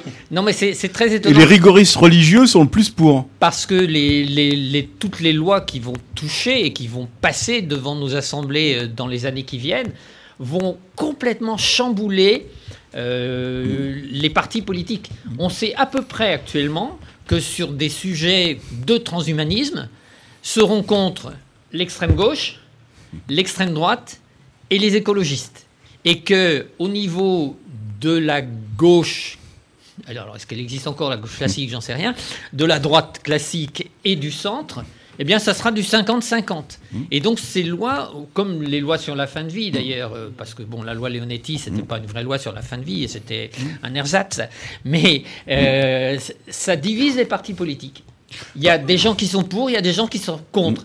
Et, et moi, je suis contre les pour et les contre. C'est-à-dire, je considère qu'il faut respecter chacun et que ce sont des choses. Le transhumanisme existe, l'aide à la fin de vie, ça existe, et ce qu'il faut, c'est se réunir, discuter et savoir mettre des freins. C'est-à-dire, incontestablement, il y a des dangers dans toutes ces modifications de la vie humaine. Gilles à la technique. Compléter un peu ce que je disais tout à l'heure. J'ai une adolescence et une jeunesse baignée par euh, Kadik, euh, Van Vogt, euh, tous ces auteurs de science-fiction qui nous décrivaient des mondes futuristes à l'époque, certains sympathiques, certains moins. Et finalement, globalement, on y est arrivé et pas toujours à chaque fois dans la meilleure des hypothèses. Ce que je veux dire, c'est que j'ai toujours réfléchi, et ça me passionne, sur le fait que la technologie, je- moi je ne parle pas de virtuel, je n'ai pas parlé de virtuel, je parle de monde numérique, Mhm. électronique. Le le monde électronique numérique permet de projeter sa pensée, de projeter sa communication, son contact à la vitesse de l'électron et permet de ne pas avoir l'obligation de se déplacer physiquement pour rien. Oui. Pour rien, pour n'importe quoi. Et moi, je trouve que cette voie est une, est une voie, alors peut-être pas transhumaniste ou transhumanique, Mhm. mais peut-être transhumaniste, qui est de dire chaque fois qu'on n'a pas, ce- à, chaque fois qu'on n'a pas à se déplacer pour quelque chose de nul, on se déplace pas. Et le monde électronique nous le permet.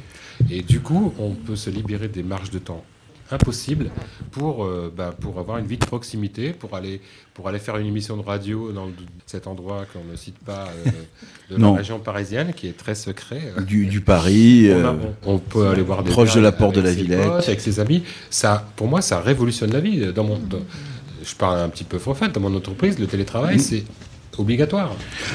Et cette façon d'apprivoiser la technologie pour en faire du bien et pour pouvoir se recentrer ensuite humainement sur euh, ben, sa vie, hein, aller manger, aller boire, aller. Moi, je, je trouve que c'est Boire du thé irlandais. que c'est quelque chose d'extrêmement des important et, et de bien, et qu'on ne le dit pas assez, parce qu'évidemment, euh, tout un tas de lobbies euh, nous en empêchent, et ainsi de suite. Mais voilà. On est dans le troisième domaine euh, du transhumanisme, c'est-à-dire l'intelligence artificielle. Dès qu'on se branche sur sa Wi-Fi, on est dans le domaine de l'intelligence artificielle, on gagne de l'intelligence, c'est incontestable. Euh, quand on veut écrire un livre, maintenant, on va aller se documenter sur Wikipédia, on n'a pas besoin d'aller aux archives nationales de France. Euh, Il y a quand même un sacré gain de temps et surtout de, de connaissances. Et, et, et c'est vrai qu'il y a juste une expérience, j'allais dire, plus testimoniale. Quand c'est des jeunes qui parlent entre eux, entre jeunes, de trucs de jeunes, on dit c'est normal, ils servent des nouvelles technologies, ils sont avec eux, etc. Juste deux exemples. Avant, pour avoir un document du Suprême Conseil Juridiction Sud des États-Unis, mais il y a encore 20 ans, c'était une galère sans nom. Fallait écrire sous le couvert de, etc. Enfin bon, et, et sur Facebook, il suffit d'écrire un mot très gentil à Arturo de Hoyos en lui disant Dis donc, De Grastilly, c'est quelle loge déjà quand il a quitté la loge des modernes pour rejoindre la grande loge des anciens? Je me rappelle plus du nom de la loge. Si vous lui écrivez légèrement décalé, il vous répond avec euh, la réponse en français très gentiment. Euh, c'est deuxième exemple. René Guénon, la tradition primordiale. On imagine, enfin c'est chiant, c'est, enfin c'est chiant. Moi j'adore ça, mais euh, on peut considérer que c'est quelque chose du passé, quelque chose, etc. Moi je discute sur Facebook avec le fils et avec la fille de René Guénon. Alors c'est moi j'ai on discute avec la fille de René Guénon qui a 70 et quelques années qui peut vous parler de la correspondance de Guénon, qui peut vous parler de la vie de Guénon au Caire, etc., etc. Donc ça ouvre des potentialités. Il y a encore 20 ans, on discutait pas avec la fille de René Guénon qui habite au Caire, qui s'appelle Leïna Guénon, qui est, euh, voilà, c'est ça aussi ce, transhumanisme, c'est que quand c'est des trucs de jeunes faits pour les jeunes, avec les jeunes, on, trouve ça normal, mais mais il n'y a pas que ça. C'est-à-dire qu'on peut on peut aussi trouver euh, des textes, on peut trouver des témoignages, on peut trouver des choses qu'on ne trouvait pas parce qu'avant, il fallait aller au Caire, quoi. Et, et si je me permets, on va aller un tout petit peu plus loin. Ah mais c'est pour ça, euh, allez-y. Parce que euh, on va aborder le post-humanisme. Et le post-humanisme, je dirais que globalement, ça m'inquiète encore plus que le transhumanisme. Mais il faut pas croire que ce soit après-demain. C'est pas euh, du Spielberg. C'est maintenant. Actu- actuellement, 2014, Société biomédicale de Hong Kong, il y a un robot qui s'appelle Vital, qui fait partie du conseil d'administration, avec cinq membres du conseil d'administration. Il a droit de vote comme eux pour décider des choix d'investissement de l'entreprise biomédicale. Donc c'est un robot, là, on est dans le post-humanisme. Et, et cette entreprise a considéré que c'était très positif. On, on a commencé avec les joueurs d'échecs qui se faisaient battre par les, les ordinateurs. On est dans le post-humanisme. Il ne faut pas croire qu'il n'y ait que le transhumanisme. Et pour euh, faire peut-être une transition avec le post-humanisme et avec ce qui est essentiel, peut-être que nous allons donner la parole à Philippe Benamou. Et Philippe Benamou revient à l'essentiel, comme souvent, c'est souvent le rôle de Philippe Benamou de recentrer le débat, d'aller à l'essentiel, puisque sa chronique s'intitule Faites rentrer les thunes. Vous êtes sur Radio Delta, la radio qui rayonne entre les oreilles. Mes très chères sœurs, mes très chers frères, c'est très bien tout ça, ces histoires de transhumanisme, mais ce n'est pas comme ça qu'on va assurer la pérennité de notre ordre. Le nerf de la guerre, on le sait, c'est l'argent. Figurez-vous que dernièrement, TF1 a demandé l'autorisation au CSA d'inclure de la publicité dans son journal télévisé. Eh bien oui, ce serait dommage de renoncer à ces immenses recettes qu'apportent les minutes publicitaires. Alors j'ai cherché sur Internet et j'ai découvert que la Grande Loge de France et la Grande Loge féminine de France ont demandé l'autorisation au grand maître de la franc-maçonnerie internationale et mondiale d'inclure de la publicité pendant les cérémonies rituelles. Et oui, de la publicité pendant les cérémonies rituelles. Pas idiot, non? Après tout, les recettes sont en baisse, et ce serait dommage de renoncer à ces immenses recettes qu'apportent les minutes publicitaires, et qui permettraient aux sœurs et aux frères de faire enfin des agapes dignes d'un trois étoiles. Voilà donc, et en exclusivité pour les auditeurs de Radio Delta, le nouveau rituel d'initiation au premier degré du rite écossais ancien et accepté, tel que vous ne l'avez jamais vécu, mais tel que vos enfants le vivront. Bon, alors je rappelle à ceux qui n'ont pas encore lu ni acheté La franc-maçonnerie pour les nuls que cette cérémonie commence dans le cabinet de réflexion. Imaginez, imaginez un fond musical digne d'un film d'horreur et la voix sinistre du frère expert. Cher client, euh, je recommence. Cher profane, c'est ici que vous allez subir votre première épreuve que les anciens initiés appelaient l'épreuve de la terre. À cette fin, il est indispensable que vous vous détachiez de toute illusion trompeuse, et pour vous rendre sensible matériellement à ce qui doit s'accomplir en vous spirituellement, je vous prie de me remettre ce que vous portez sur vous de précieux, en particulier tout objet en métal qui symbolise ce qui brille d'un éclat trompeur. En plein cœur de votre centre Leclerc, le manège à bijoux, c'est le rêve à prix enfin accessible. Toute la bijouterie joaillerie avec plus de 2500 références, au meilleur rapport qualité-prix, pour pouvoir briller sans se ruiner. À bientôt dans votre espace le manège à bijoux. Leclerc. Maintenant, vous allez être abandonné à vous-même, dans la solitude, le silence, et avec cette faible lumière, vous allez rédiger votre testament en formulant vos dernières volontés. Comme tout le monde, j'ai été confrontée au décès d'un proche. Et comme tout le monde, j'ai réalisé qu'il était temps de prévoir mes obsèques. Mais moi, je l'ai fait. J'ai souscrit un contrat chez Rock Éclair. Et vous Qu'attendez-vous? Rock éclair, parce que la vie est déjà assez chère. Puis, un peu plus tard, toujours au cours de la cérémonie d'initiation, le vénérable maître s'adresse au frère expert. Frère expert, veuillez vous rendre à nouveau auprès du postulant et préparez-le pour sa réception. Et n'oubliez pas surtout de placer son pied gauche dans une pantoufle. Seuls les chaussons isotonaires vous offrent une délicieuse sensation de bien-être. Le cadeau tout est indiqué pour les pieds fatigués. Isotonnerre, faites-vous plaisir ou laissez quelqu'un vous les offrir. Lorsque le profane est ainsi préparé, il est invité à frapper à la porte du temple. Le frère couvreur, surpris que l'on puisse ainsi interrompre les travaux de la loge, feint l'ignorance et s'adresse en ces termes au vénérable de la loge. Vénérable maître, on frappe en profane à la porte du temple. Le vénérable maître lui répond alors Qui ose donc venir interrompre nos travaux? Frère couvreur, voyez qui frappe ainsi. Le frère couvreur ouvre la porte et s'écrie Le soleil vient de se encore une belle journée, et il va bientôt arriver.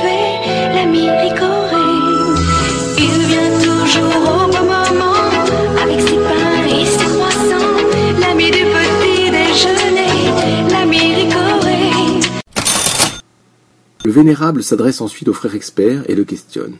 Vous portez-vous garant du postulant qui demande l'entrée du temple? Êtes-vous sûr de sa bonne foi? La bole de Florine, la bole de Florine, la bonne tisane pour le foie. Une tasse de bol de Florine après les repas soulage le foie et rafraîchit l'intestin. Puis, il ajoute, en posant d'un air fatigué, sa tête entre les mains Frère maître des cérémonies, conduisez le candidat dans le temple, et vous, frère expert, apportez la coupe des libations. Pourquoi? Pourquoi buvez-vous? Pour oublier. Pour oublier une peine de cœur? Non. Ah, pour oublier des soucis d'argent? Non Alors Pour oublier un mal de tête. Je bois Aspro, effervescent. Aspro effervescent n'est pas aussi agréable que le champagne, mais beaucoup plus efficace contre le mal de tête. Puis le vénérable poursuit. Maintenant, cher candidat, buvez, buvez tout. Je m'appelle Aurélie, je suis alcoolique. Je m'appelle Bernard, je suis alcoolique. Je m'appelle Philippe, je suis alcoolique. Je m'appelle Leïla, je suis alcoolique. Si vous en avez marre d'en avoir marre, si vous êtes enfin prêt à demander de l'aide, Alcoolique Anonyme, ça marche bien pour des milliers d'entre nous. Pourquoi pas pour vous? Il y a des groupes partout en France. Vous nous trouverez facilement.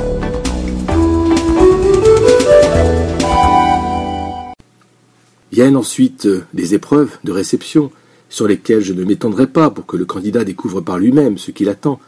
Notons cependant qu'à chaque épreuve est associé un élément, l'air, l'eau et le feu, et qu'à la fin de chaque épreuve, le candidat aura la surprise d'entendre une annonce publicitaire qui rapportera des recettes non négligeables. Et enfin, comme tout en franc-maçonnerie se conclut autour d'un bon verre et surtout d'un bon repas, le vénérable maître annonce la fin des travaux et conclut par ces mots. Et maintenant mes sœurs, et maintenant mes frères, place aux agapes.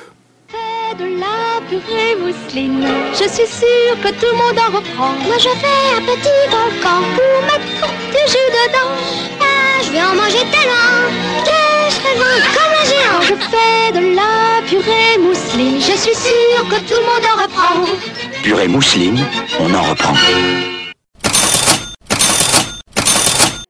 Merci beaucoup à, à Philippe Benamou pour sa chronique. Et euh, tout de suite, je passe la parole à Viviane Bensoussan, qui elle-même a enregistré euh, sa chronique. La chronique de Viviane Bensoussan s'intitulant Qui pour?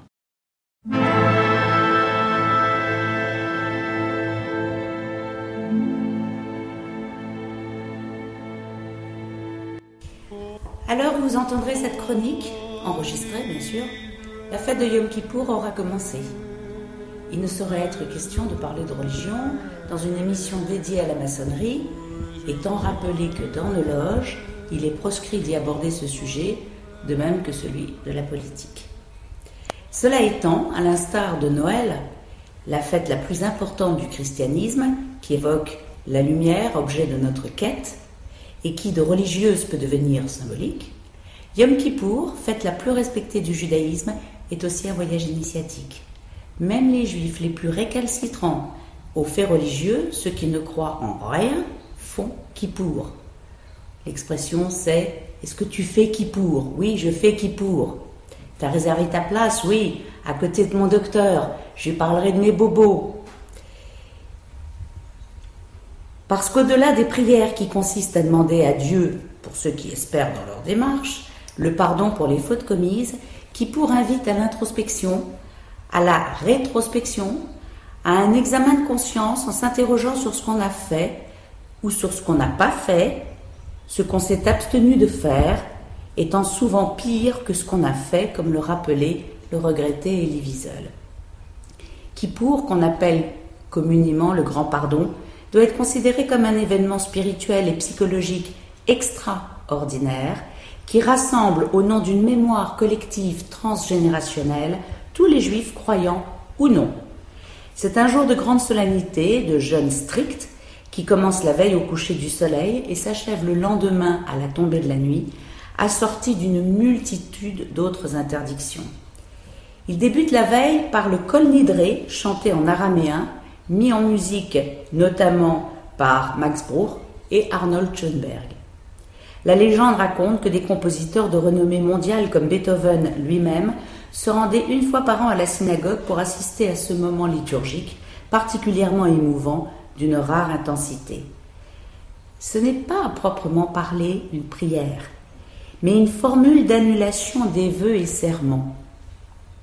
Que tous les vœux, les interdits personnels et collectifs, les serments et choses équivalentes que nous aurions formulés et contractés, toutes les promesses et tous les engagements que nous aurions faits et pris devant Dieu à compter de la date de ce Yom Kippour-ci et jusqu'au Yom Kippour à venir, nous les rétractons ci devant, qu'ils soient nuls et non avenus, puisque nous ne sommes pas assurés de les tenir. Nos vœux ne sont plus des vœux, nos engagements ne sont plus des engagements, nos serments ne sont plus des serments. Qu'il soit pardonné à toute la communauté des enfants d'Israël comme à l'étranger qui séjourne au milieu d'eux, car toute la communauté a failli. Alors seulement peut commencer la longue litanie de prières et de contrition qui ne cessera que lorsque résonnera le son du chauffard. Certains pensent que ce texte aurait été établi au moment de l'Inquisition espagnole, quand certaines familles juives se convertissaient au christianisme pour ne pas finir dans un cachot ou sur un bûcher. Les maranes pratiquaient en fait le judaïsme secrètement et se joignaient, quand ils le pouvaient, à la communauté officielle le jour de Kippour. Cette proclamation s'inscrivait alors dans un geste de compassion vis-à-vis de ceux qui avaient changé de culte, mais qui avaient gardé leur foi intègre dans la religion de leur père. Durant cette prière, les maranes épongent toute la douleur enfermée au plus profond de leur cœur, et c'est ainsi qu'ils entament la journée de Yom Kippour, le cœur brisé.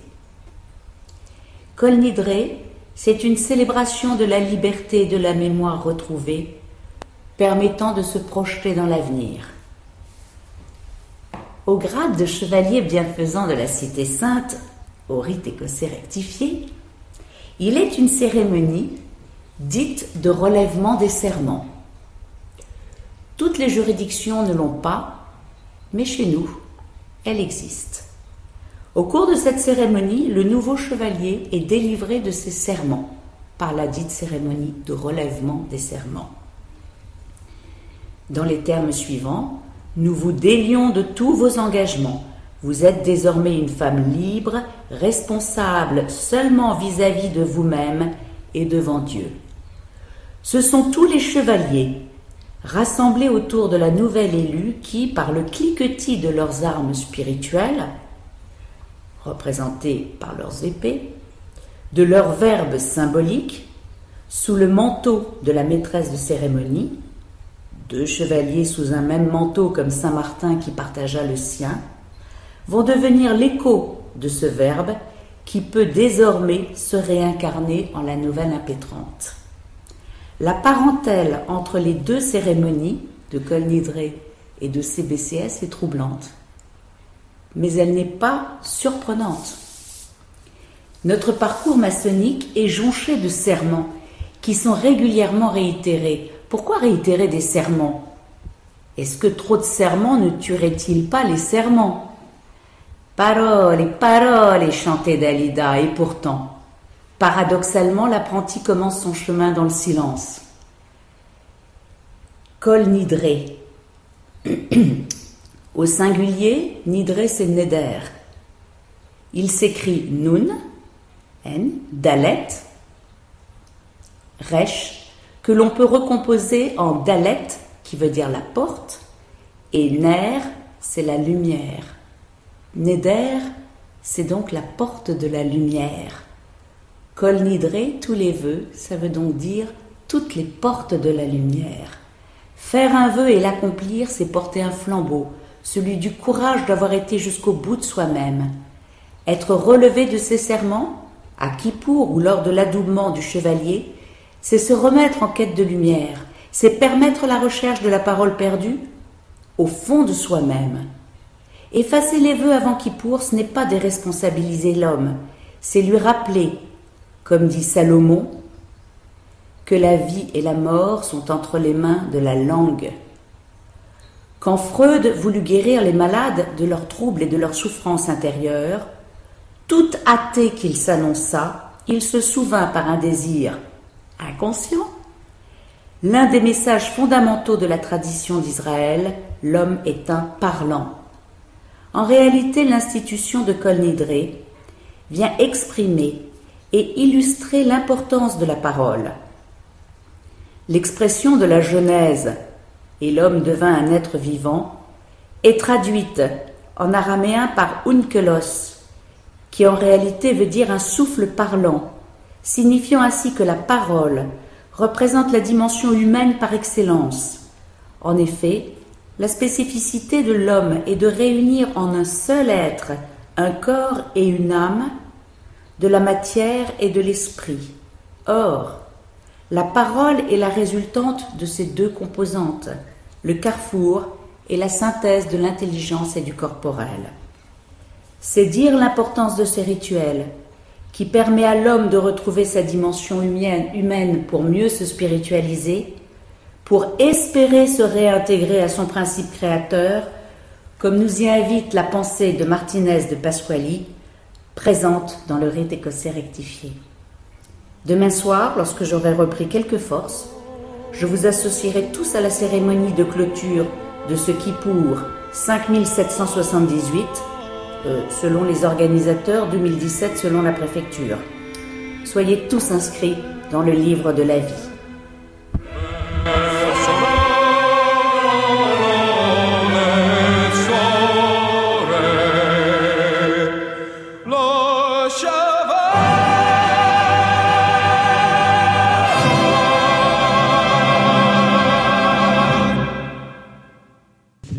Revenons maintenant euh, au sujet qui nous, qui nous concerne ce soir, le transhumanisme, avec notre invité Bernard Lebeau, qui est pneumologue, cancérologue, spécialiste du transhumanisme et des problèmes de fin de vie.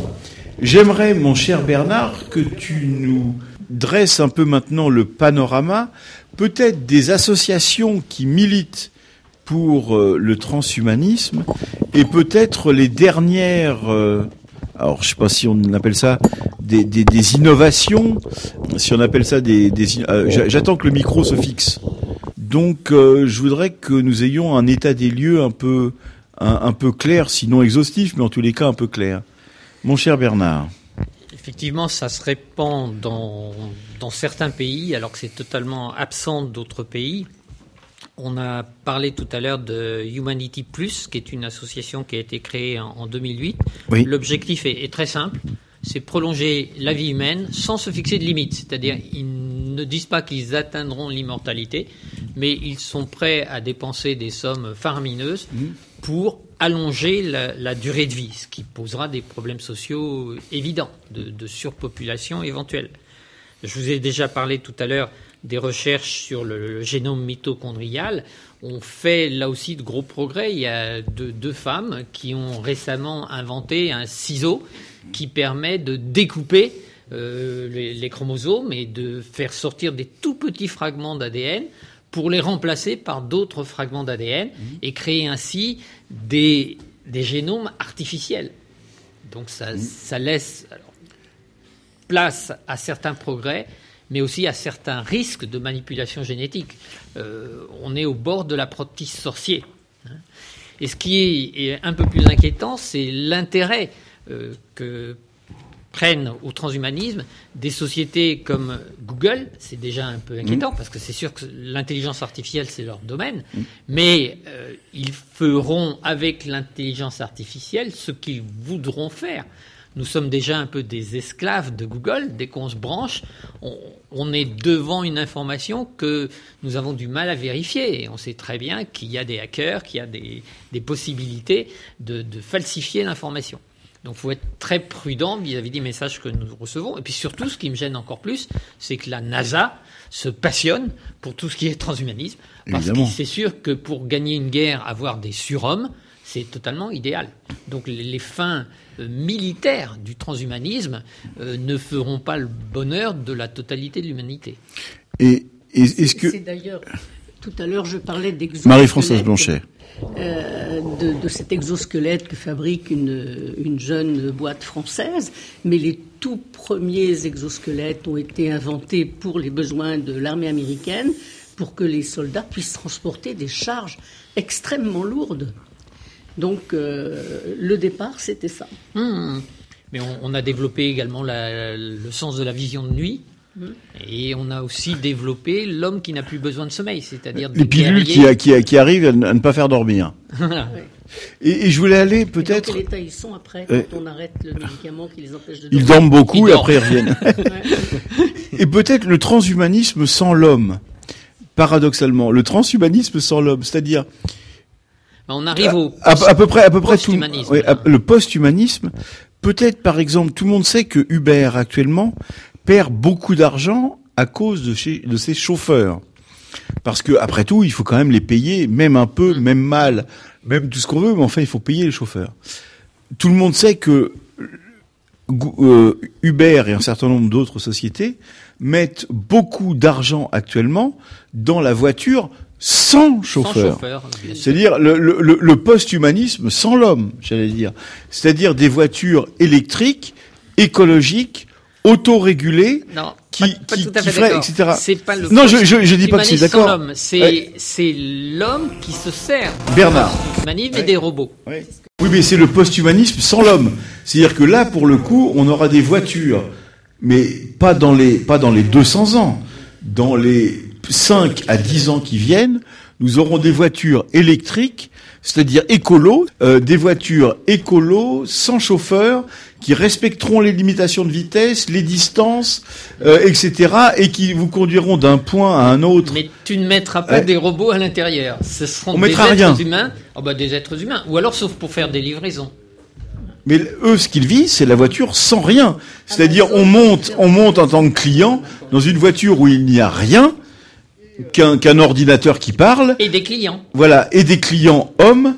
Et on leur dit, je veux, je veux aller à la Tour Eiffel. L'ordinateur dit oui, et il vous, et il vous amène à la Tour Eiffel à la bonne vitesse, sans essence, écologiquement, euh, et, et- et avec un coût moindre, évidemment, puisqu'il y y a plus de, a c'est économique. Mais on, on a supprimé euh, les, les, les poinçonneurs dans le métro. hein. Donc, euh, on a supprimé les emplois. Donc on sait très bien que tout ce qui est transhumanisme et encore plus post-humanisme va supprimer des emplois. Euh, les, les, beaucoup de compagnies actuellement ont à l'accueil non plus une charmante pin-up qui vous reçoit avec un grand sourire, mais un robot qui vous demande à quel endroit vous voulez C'est aller moins et- bien. Et qui sait parler. Oui, mais euh, l'avantage, c'est qu'il possède plusieurs langues. Il suffit d'appuyer euh, sur le bon bouton et il pourra vous dire ça en anglais, en chinois, en français. Et puis vous arriverez au bon endroit. Puis tu restes moins longtemps à l'accueil, en fait. C'est vrai, on part plus vite. Avant de conclure no- notre émission, qui est en effet riche, riche surtout, c'est ce que nous voulions tous au départ, non pas riche en certitude et en prise de position définitive et absolue, mais riche en questions pour nos auditrices et nos auditeurs qui doivent pouvoir, avec les éléments qu'on a donnés ce soir, essayer, un, de se faire leur propre avis, puisque c'est quand même mieux, mais ensuite d'essayer de comprendre que rien n'est tout noir, rien n'est tout blanc, et que c'est vrai que les batailles entre les ultras du transhumanisme et les ultras contre du transhumanisme, il y a peut-être une position à trouver, une position peut-être pragmatique, une position de la réalité, parce que de toute manière, ces techniques arrivent, ces techniques sont là, Euh, qu'on le veuille ou qu'on le veuille pas, les aspects moraux vont partir, mais en même temps, il nous convient de, dresser un certain nombre de limites au-delà duquel ça sera peut-être plus possible. Mais euh, voilà, donc c'est cette maturation. Le, le débat commence en fait aujourd'hui sur le transhumanisme, et je voulais laisser la parole à Marie-Pascale Schuller, euh, médecin, pneumologue elle également. Beaucoup de pneumologues ce soir. Je cède également tout de suite la parole à Marie-Pascale Schuller pour sa chronique qui s'intitule L'utérus artificiel. Et oui, et oui, qu'est-ce que l'utérus artificiel? Nos amis les transhumanistes nous disent que c'est quelque chose de fondamental. C'est une évidence pour eux. Pour l'instant, et les quelques dizaines d'années à venir, voire plus, c'est de la fiction. Même si, en avril dernier, des chercheurs américains ont fait la une de la presse pour vanter leur découverte, un utérus artificiel pour les grands prématurés chez les moutons. Sans diminuer la prouesse technique, il ne s'agit pas à proprement parler d'un utérus artificiel, mais juste d'une couveuse très perfectionnée avec un liquide amniotique. Pour qu'on puisse parler d'un utérus artificiel, il faudrait que cette cavité puisse reproduire les fonctions du placenta à partir du septième jour de conception. C'est le moment euh, auquel l'embryon vient s'implanter dans l'utérus avec l'intermédiaire du placenta. Le placenta et les membranes à l'intérieur de l'utérus doivent laisser passer les éléments nutritifs du corps de la mère vers celui de l'embryon, puis du fœtus. Et, système retour, euh, les déchets sont transférés de l'embryon et du fœtus vers le corps de la mère qui digère et euh, qui, recommence. L'utérus artificiel, pour se substituer à l'utérus humain, devrait pouvoir faire évoluer la composition de ces échanges avec le temps et introduire ce qu'on appelle euh, en langage savant une régulation différentielle des nutriments en fonction des étapes de développement et des besoins. Ça, on ne connaît pas, on ne sait pas.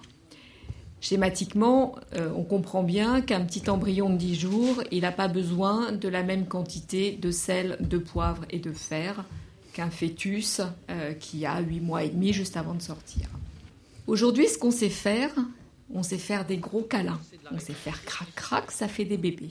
Parfois. Il y a des gens... Surtout Franck Foucret. J'en ai pas.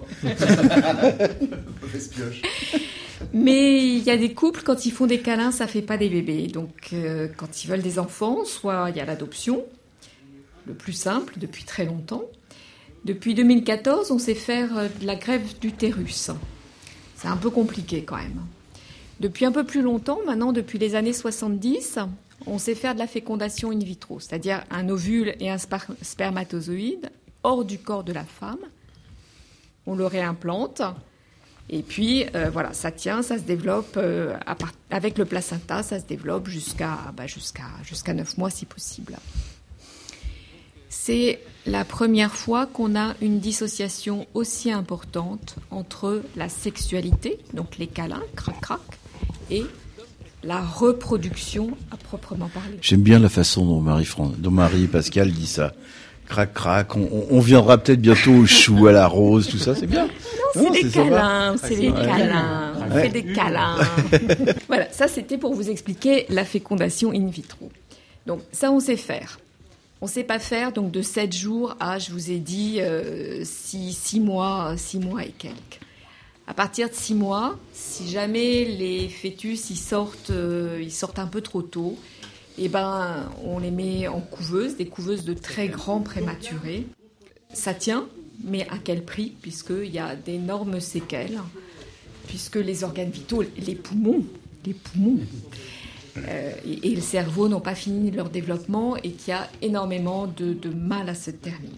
Alors, les recherches actuelles sont ce qu'on appelle le biobag, c'est-à-dire des développements de couveuses hein, pour des très grands prématurés dans lesquels on met en place un liquide pseudo-amniotique. C'est du domaine de la recherche, c'est encore euh, complètement insuffisant parce que, comme je vous disais tout à l'heure, on ne sait pas bien faire la modification de la qualité du liquide amniotique en fonction des besoins euh, du, du fœtus. Mais ça s'étudie, ça s'étudie sur les animaux. Mais on sait bien que chaque espèce animale a ses spécificités de développement dans l'utérus, avec des périodes particulières, des besoins particuliers, et puis quand il faudra passer de l'animal, on n'a pas encore le bon modèle. Donc voilà, tout ça, c'est ces détails techniques pour vous dire que c'est encore de la science-fiction, c'est pas pour demain ni après-demain, mais, peut-être un jour. Puis on va réfléchir à ce jour, euh, ce jour peut-être. Quel, euh, est-ce que l'utérus artificiel sera un outil, un objectif ou une finalité? Pour les transhumains, pour nous, les femmes, pour nous, les francs-maçons, pour vous, les hommes aussi. Donc les transhumains. Accessoirement. Accessoirement. Euh, les transhumanistes, ils disent que pour eux c'est nécessaire parce que de toute manière ils veulent désexualiser, ils veulent aller sur un humain augmenté, ils veulent aller sur un post-humanisme. Et, et la procréation, l'utérus artificiel, donne la possibilité de se dégager complètement de ces contraintes de la grossesse. Donc c'est l'outil ultime de l'égalité entre l'homme et les femmes, la grossesse n'étant plus l'apanage des femmes. Pour nous, les êtres humains, non adhérents à ce mouvement philosophique de transhumanisme, est-ce que ça fera du sens? Donc d'abord, ça va se faire ça va se faire progressivement. On va d'abord euh, dire qu'il y a des finalités médicales, on va faire des modèles expérimentaux, on va essayer de comprendre ce qui se passe dans, cette période, là je vous ai dit, du septième jour euh, au sixième mois. On va sans doute chercher des médicaments pour les femmes qui font des fausses couches à répétition. Euh, on va donner des médicaments pour euh, les embryons ou les fœtus qui ont des retards de croissance importants pour que ça se développe mieux. Voilà, ce sera un outil médical. Puis on fera des tests animaux. Puis un jour, un jour dans la presse, on dira il y a un miracle. Euh, L'utérus artificiel a servi à sauver une fausse couche très précoce. Et puis, et puis voilà, ce sera la révolution. Et puis après, on ira encore un peu plus loin. On dira bah oui, finalement, l'utérus artificiel, c'est pas mal. Pour les femmes qui ne peuvent pas avoir d'enfants, c'est quand même moins compliqué que de faire une grève d'utérus. Et puis c'est beaucoup plus éthique que de faire de la gestation pour autrui. Bah. Voilà. Donc peut-être que ça deviendra un autre choix de conception ou de contraception. Éthique, je sais pas. Éthique, c'est ce qu'il faut faire. Même s'il n'y a pas de raison, même si on ne le comprend pas, la liberté, c'est ce qu'on peut faire. Toujours cette différence entre l'éthique et la liberté, cette tension, euh, voilà, que, je voulais exprimer ici. L'éthique, c'est ce qu'on doit faire. Tu ne tueras point, c'est de l'éthique. Tu ne tueras point, c'est-à-dire que c'est général. On se pose pas la question, on, ne, on, on, on- ne, ne dit pas oui, je ne tuerai pas, mais bon, Marie-Françoise aujourd'hui, si parce que j'ai décidé. Non, l'éthique, c'est on- tu ne tueras point, c'est comme ça, et on t'explique pas. Et quand on te dit pourquoi, bah, euh, on dit, on n'a pas besoin d'expliquer, on dit parce que c'est comme ça. Quand on fait un service militaire et que le lieutenant il dit grenade, l'éthique fait qu'on se met par terre et que s'il y a un imbécile qui dit ah oui, mon cher lieutenant, vous avez des grenades. Mais est-ce que qu'est-ce que ça veut dire Philosophons sur le terme grenade? En général, celui-là, il se fait laminer, il est il est rempli de parcelles de bouts de grenade. Voilà. Pardon. euh, Marie-Pascale. L'éthique, ça n'existe plus. Enfin, il faut il faut relire Emmanuel Lévinas quand même entre le principe d'éthique et le principe de liberté. Euh, il essaye de sauver la liberté, il a du mal à sauver la liberté par rapport au principe d'éthique. Et, euh, et juste, je crois fondamentalement que la franc-maçonnerie, c'est l'éthique et c'est pas la liberté. Je, Marie-Pascale. je vois que la gestation pour autrui te fait réfléchir, Voilà. cher Jean-Laurent. Ah oui, tu vois. Hein. Parce qu'il préfère le faire lui-même. préfère crac-crac. Donc je reviens à mon, mon utérus artificiel. Euh, je vous rappelle que avant l'utérus artificiel, il y a déjà un, un petit pas qui s'est fait, qui est la congestion, la, congé- la congestion, la congélation de d'ovocytes proposée par euh, des belles entreprises qui sont Facebook et, et Apple à Mhm. leurs femmes, en leur disant ben voilà, on va vous aider, on sait que c'est des problèmes pour vous, vous êtes jeune et belle, on va prendre euh, vos, vos ovocytes, on va les congeler pour faire des enfants indépendamment de votre âge, quand vous aurez tout donné pour nous. Peut-être que ce, ce projet-là de congélation d'ovocytes, ça prend beaucoup aux États-Unis parce que c'est dans une mentalité qui est euh, très libertarienne, qui dit euh, moi d'abord, euh, c'est l'égoïsme, c'est moi, qui compte. Et, peut-être hein, que l'utérus artificiel s'apprendra avec ces femmes-là qui ne veulent aucune contrainte et pas la contrainte de la grossesse. Et puis on peut se dire que l'utérus artificiel, euh, ce sera peut-être une alternative à ces processus de fécondation in vitro qui sont quand même énormément de contraintes pour les femmes, bien plus que pour les hommes. Et pour nous, francs-maçonnes, comment, comment aborder ça Avec nos valeurs, avec la liberté, avec l'égalité, la fraternité? L'utérus artificiel, c'est la liberté absolue, rien à dire. C'est l'enfant quand je veux, euh, dans mon corps ou pas. Cette idée de grossesse ectopique, c'est-à-dire hors du corps des femmes, est complètement dans la continuité de ce mouvement qu'on connaît, qui est la dissociation entre les câlins, la sexualité et la reproduction. Ce mouvement a été initié depuis un bon bout de temps et, et il a pris de l'ampleur avec la contraception, avec la FIV. Mais pour que nous acceptions l'utérus artificiel comme outil de liberté, il faut que nous, femmes, gardions la possibilité de choix. Donc le bébé, je le fais dedans ou je le fais dehors, mais c'est moi qui choisis. Comme aujourd'hui, c'est moi qui choisis d'allaiter ou de ne pas allaiter. Et notre devoir de franc-maçonne est de veiller à garder cette liberté.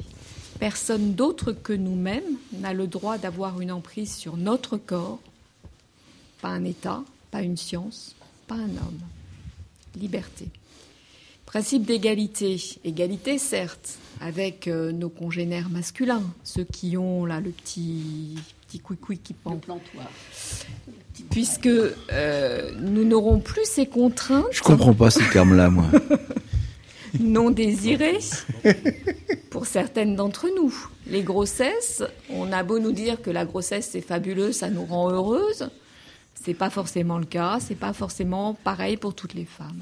En tant que franc-maçon écossais, je ne me prononce pas là-dessus. Mais est-ce que c'est cette égalité-là que nous réclamons, nous francs-maçons et francs-maçonnes? Cette égalité, c'est celle des sociétés libertaires, donc courant issu de cette société américaine qui prend beaucoup d'ampleur en Europe actuellement. Ce n'est pas notre culture en franc-maçonnerie. Qu'est-ce que l'égalité de droit sans la fraternité? Liberté et à égalité auront un prix technique et économique. Et là, je rejoins ce que disait notre frère euh, tout à l'heure que j'ai euh, j'ai- que j'ai chatouillé. C'est un privilège de très riche qui n'est pas acceptable dans une société solidaire car elle se fait au détriment des autres. L'égalité que nous, enfin, celle que moi je veux, c'est une égalité de droit dans la fraternité de l'allocation des soins. Voilà pour cet utérus artificiel, euh, encore techniquement de la science-fiction, mais qui, s'il devient un progrès, s'il existe, doit rester solidaire. Merci beaucoup, Marie-Pascale, pour cette chronique qui, évidemment, va nous faire euh, réfléchir. J'allais dire, nous les hommes, ça doit nous faire peut-être moins réfléchir, et on, on laisse. euh, il faut laisser la liberté aux femmes de décider elles-mêmes, de savoir ce qu'elles ont à faire loin de la tutelle masculine. Juste quand même une petite pensée euh, ce soir pour Pierre Simon, qui certes fut, euh, je sais plus quoi, cinq ou six fois grand maître de la Grande Loge de France, mais on s'en fout, mais qui a amené de Russie les, techniques d'accouchement sans douleur, qui était l'un des créateurs du planning familial, qui avec Lucien Neuwirth, qui était un frère du Grand Orient, a écrit euh, les lois sur la contraception, et qui avec Simone Veil a écrit la loi sur l'interruption volontaire de grossesse. Alors je dis pas qu'on est comme lui aujourd'hui, moi je me méfie beaucoup des, fi- des figures tutélaires, mais je tenais à lui à rendre hommage au moins à son action à lui. Avant les annonces, peut-être un mot de, de conclusion de, de notre invité de ce soir, Bernard Lebeau. Je le répète toujours, pneumologue, cancérologue, spécialiste du transhumanisme et des problèmes de fin de vie. Mon cher Bernard, un mot peut-être, le mot que tu souhaites en tous les cas, en, conclusion de cette émission, avant un certain nombre d'annonces qui, qui concernent plus particulièrement nos obédiences. Bien, je pense euh, que le transhumanisme peut être une solution de l'amélioration de notre société, à condition de bien tenir la bride du cheval qui risque sinon de s'emballer. Ben voilà, les conclusions les plus brèves, les plus concises sont toujours les meilleures. Et avant un certain nombre d'annonces que j'ai à faire, peut-être je vais passer la parole à, à Franck Foucret pour bah, quelque chose qui est nouveau, il faut le dire, qui est le premier festival d'humour maçonnique de Paris et qui se déroulera le 13 octobre prochain à Vitry-sur-Seine. Alors, ce qui est assez drôle, au 64 avenue du groupe Manouchian. C'est voilà, on pense au groupe Manouchian euh, ce, ce soir, mais c'est pas c'est pas le sujet. Mais je passe tout de suite la parole à Franck qui va nous parler d'humour maçonnique.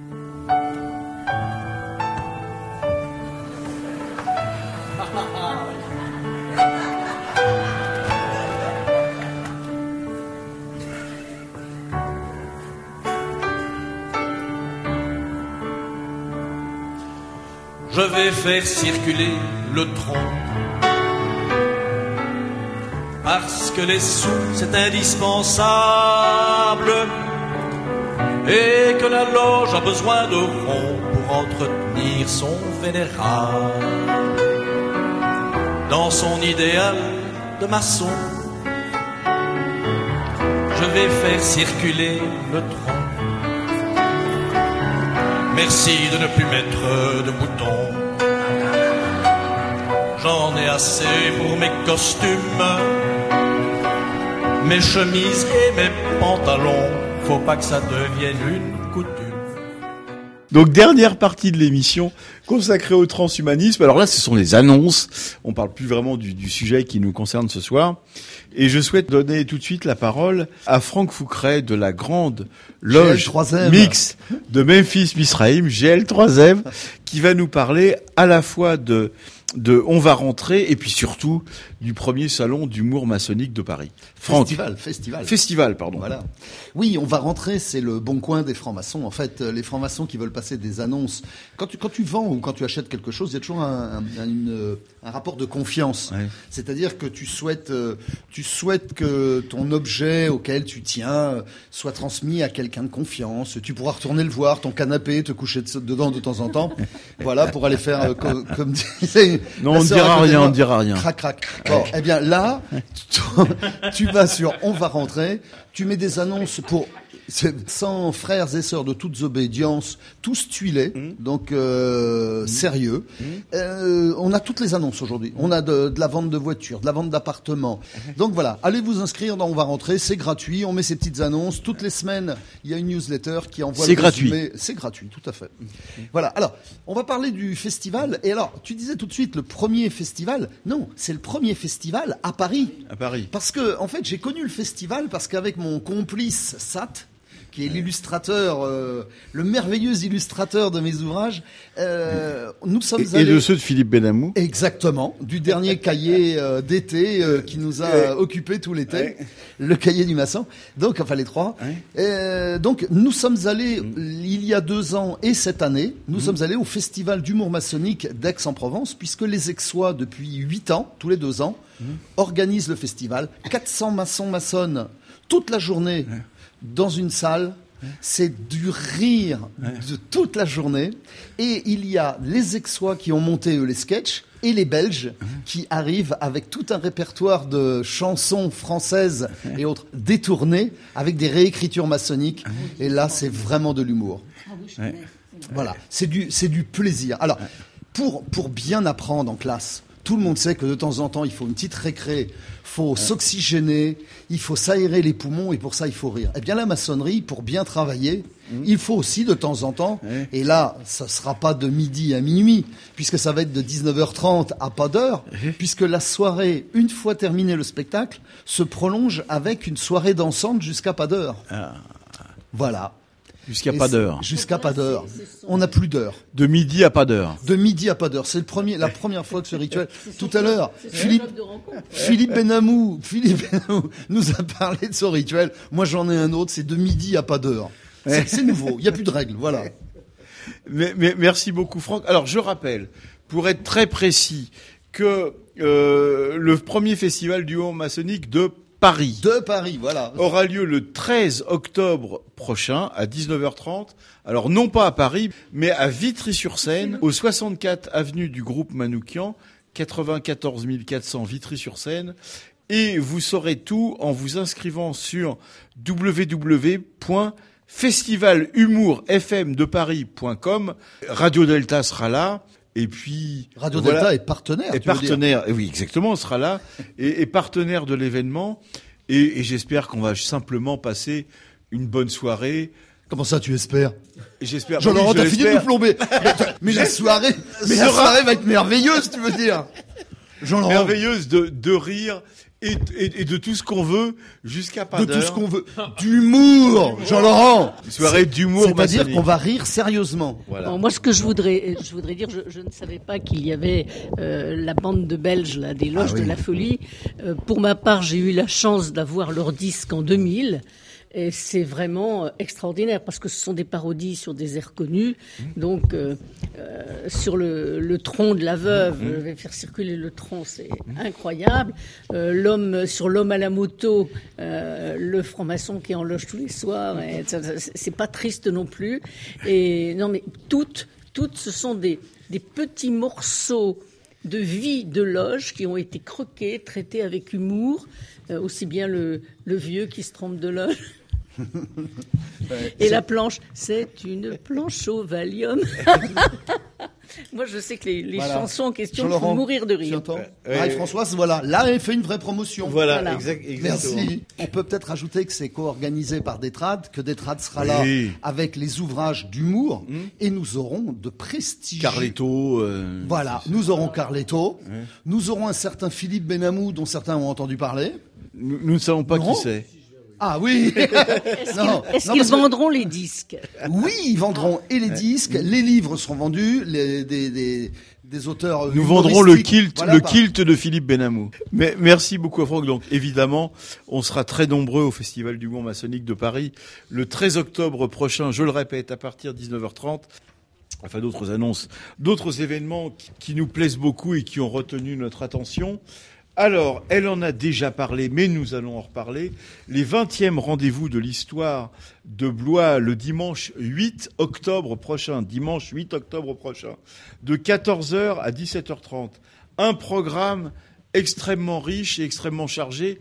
Nous ne retenons, nous, ici, qu'un point de ce programme parce qu'il nous concerne, c'est euh, Et les femmes découvrent la franc-maçonnerie avec Marie-Françoise Blanchet dans l'amphi rouge du comp- de la comp- Pierre Mollier. et Pierre Mollier euh, que, que, que nous saluons Pierre et, et que nous allons recevoir très prochainement pour son magnifique ouvrage sur euh, les hauts grades du rite français qu'il vient de sortir.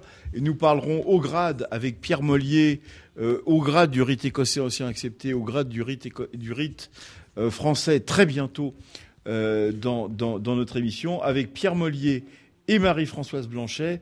Les femmes découvrent la franc-maçonnerie. Oui, je sais, ça vous semble surréaliste, mais les femmes ont découvert la franc-maçonnerie.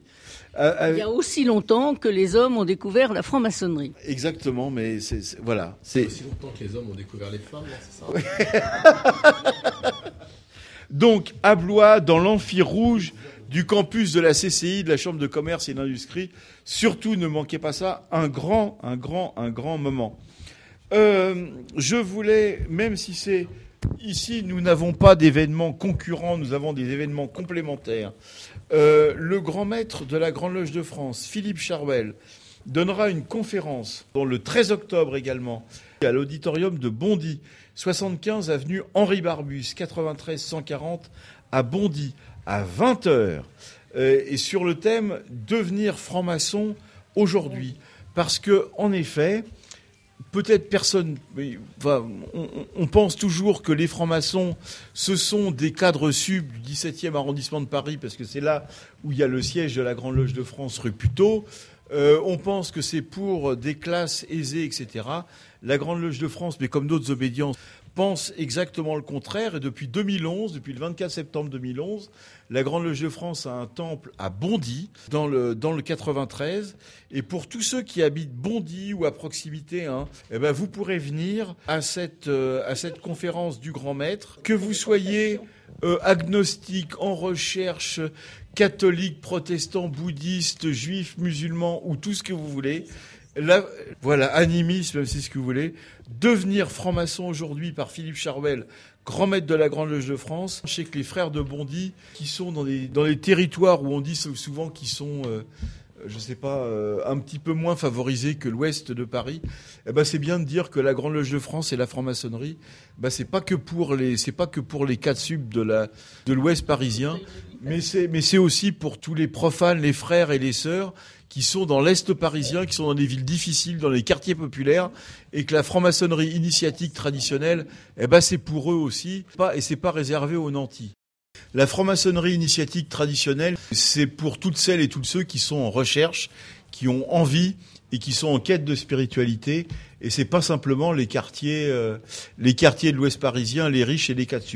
Voilà, je pense que c'est bon de le dire parce que souvent dans les quartiers populaires, on pense que la franc-maçonnerie c'est réservé à une soi-disant élite financière ou je sais pas quoi. Euh, eh ben non, c'est pour c'est pour tout le monde, pour toutes celles et tous ceux qui sont en quête de spiritualité. Pardon, Philippe Benamou. Non? Non, je voulais dire que malheureusement, maintenant, on est obligé d'accepter les pauvres. Voilà, exactement. Et, et- et c'est un retour à l'origine, puisque avant, du temps de la Commune de Paris, eh ben, la seule petite différence avec aujourd'hui, c'est que à l'époque euh, de la Commune de Paris, avant et après, eh ben, il y avait des ouvriers dans les loges de la Grande Loge de France et du Grand Orient de France. Et peut-être, ça serait bien qu'en effet, ça, ça, ça revienne un tout petit peu plus qu'aujourd'hui. Voilà. Alors, Jean Laurent, ça- existe toujours.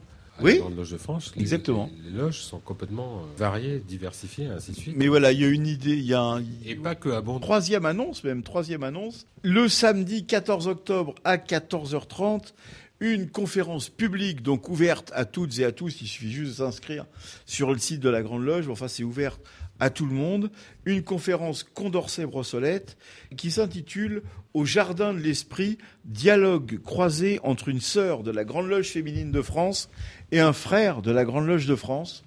Ça sera euh, avec quelqu'un que nous connaissons bien ici, qui fait régulièrement des chroniques dans notre émission et qui s'appelle Frédéric Pierre-Iso. Frédéric Pierre-Iso, qui est euh, depuis peu le responsable de la rédaction de Point de vue initiatique, la, revue de la Grande Loge de France, et le vénérable maître de Jean-Scott Érigène, qui est la loge de recherche de la Grande Loge de France, avec Claude Laporte, qui est une vénérable maîtresse de la Grande Loge féminine de France. Eh ben, ça sera rue Puteaux et ça sera ce regard croisé entre un frère de la Grande Loge et une sœur de la Grande Loge féminine. Et je vous invite vraiment à venir. Je souhaite euh, remercier beaucoup, vraiment beaucoup ce soir, euh, Bernard Lebeau, qui était donc pneumologue, cancérologue, spécialiste du transhumanisme et des problèmes de la fin de la vie, membre du Grand Orient de France, et je salue le Grand Orient de France ce soir également. Salut, qui a été notre invité d'honneur de cette émission, Marie-Françoise Blanchet, ancienne grande maîtresse de la Grande Loge féminine de France. Ça fait il y a longtemps. C'était il y a longtemps, mais, mais c'est pas grave. Tu dis grande maîtresse un jour, grande maîtresse toujours, initiée un jour, initiée toujours. Euh, Philippe Benamou, qui était avec nous également ce soir, et qui euh, vient de sortir en format pratiquement poche la franc-maçonnerie pour les nuls, mais en 50 notions clés, le- l'essentiel pour tout comprendre aux éditions toujours First, je crois. Toujours First. C'est Voilà. une, nouvelle, une nouvelle collection des nuls qui est très courte, qui est en 50 questions-réponses et qui est, dans le cadre de la franc-maçonnerie, plutôt destinée aux profanes. Et c'est comme d'habitude, bah, faut- il faut le dire, super bien fait, précis, concis, tout ce qu'il y a là-dedans, c'est vrai, c'est sérieux, mais ça se lit facilement avec un peu d'humour, ce qui est quand même pas mal. euh, Franck Foucret ne nous, euh, ne, ne- ne- nous démontrera pas. Donc c'est bref, mais c'est en même temps, tout ce qu'il y a là-dedans est vrai, mais c'est sérieux, vous pouvez, vous pouvez faire confiance. Et pour ceux qui veulent, rappelons qu'il y a la franc-maçonnerie pour les nuls en édition, très belle illustration, enfin, celle que j'aime beaucoup, mais je peux, voilà, très belle édition, illustrée de la franc-maçonnerie pour les nuls. On la trouve aussi en format normal et en format pocket, je crois. On trouve, voilà, la franc-maçonnerie pour les nuls déclinable en plusieurs, euh, en plusieurs éditions. Je- Il y, en a, il y en a pour toutes les bourses. il y en a pas. Ça fait toujours Alors, rire, alors ça. et, et, et si, et mon, mon petit plaisir personnel, moi j'aime beaucoup, je dois vous le dire, Manami Ramabi, la concierge de la rue des Trois Frères, voilà, c'est mon petit, ça c'est mon petit, mon petit moment sentimental, c'est un peu mon roman préféré, voilà. Bon, bon. Je remercie Marie-Pascale Schuller, euh, médecin, pneumologue également, membre de la Grande Loge féminine de France, Viviane Bensoussan, Franck Foucret, Dola, alors je prends mon souffle, je respire. Belle troisième. Grande loge mixte de Memphis, Misraïm. Franck Foucret, que vous trouvez juste en simple appareil avec un tablier sur son livre qui s'intitule Ma franc-maçonnerie mise à nu pour les profanes euh, aux éditions LOL, L apostrophe OL, édition de Lorient et de Lumière. où Vous voyez Franck, en effet, dans un simple appareil avec un tablier maçonnique. Gilles Technique que nous remercions malgré tout parce que il a été, il a été victime d'un attentat de pouilly fumé sur son clavier, sur le clavier de son Mac dès l'ouverture de l'émission. Ce qui l'a donc handicapé fortement pour le reste de l'émission. Et puis, je voudrais vraiment remercier mais très chaleureusement Daniel Lebras qui nous filme depuis la première minute. L'excellent Daniel Lebras qui fait toujours des films de grande qualité. Merci beaucoup Daniel de cette contribution au rayonnement de 1, 2, 3 Soleil sur Radio Delta. Et je vous dis donc euh, au mois prochain, hein, avec euh, un thème qu'évidemment nous ne connaissons pas, parce que voilà, c'est toujours comme ça sur, Radio Delta, c'est de la surprise. Peut-être Pierre Mollier, peut-être quelqu'un d'autre. Nous réfléchissons. Il faut dire, il faut dire les choses euh, en vérité. Euh, genre, les, les thèmes sont décidés la veille au soir. Oui, oh, on, on essaye maintenant, on s'améliore. On y arrive trois, quatre jours avant, trois, quatre jours avant, avec Marie-Françoise Blanchet et Lily, euh, qui étaient là à- avec nous ce soir, et avec nos, nos, nos invités euh, cachés, Jean-Claude et Ornella. J'ai oublié Doc Raymond et, et- et son chapeau et ses Raymond lunettes à la John Lennon. Et euh, là, lors de la prochaine émission, nous, nous présenterons les, le reportage de Gadlu Reporter que nous aurons effectué quelques jours avant, Ouais. lors du festival. Donc Radio Delta est partout. Et en tous les cas, nous serons là le quatrième vendredi d'octobre avec vous, nous l'espérons, dans la joie, la bonne humeur, la ferveur, l'amitié, la fraternité. Merci beaucoup. Euh, bonne soirée, bonne nuit à toutes et à tous.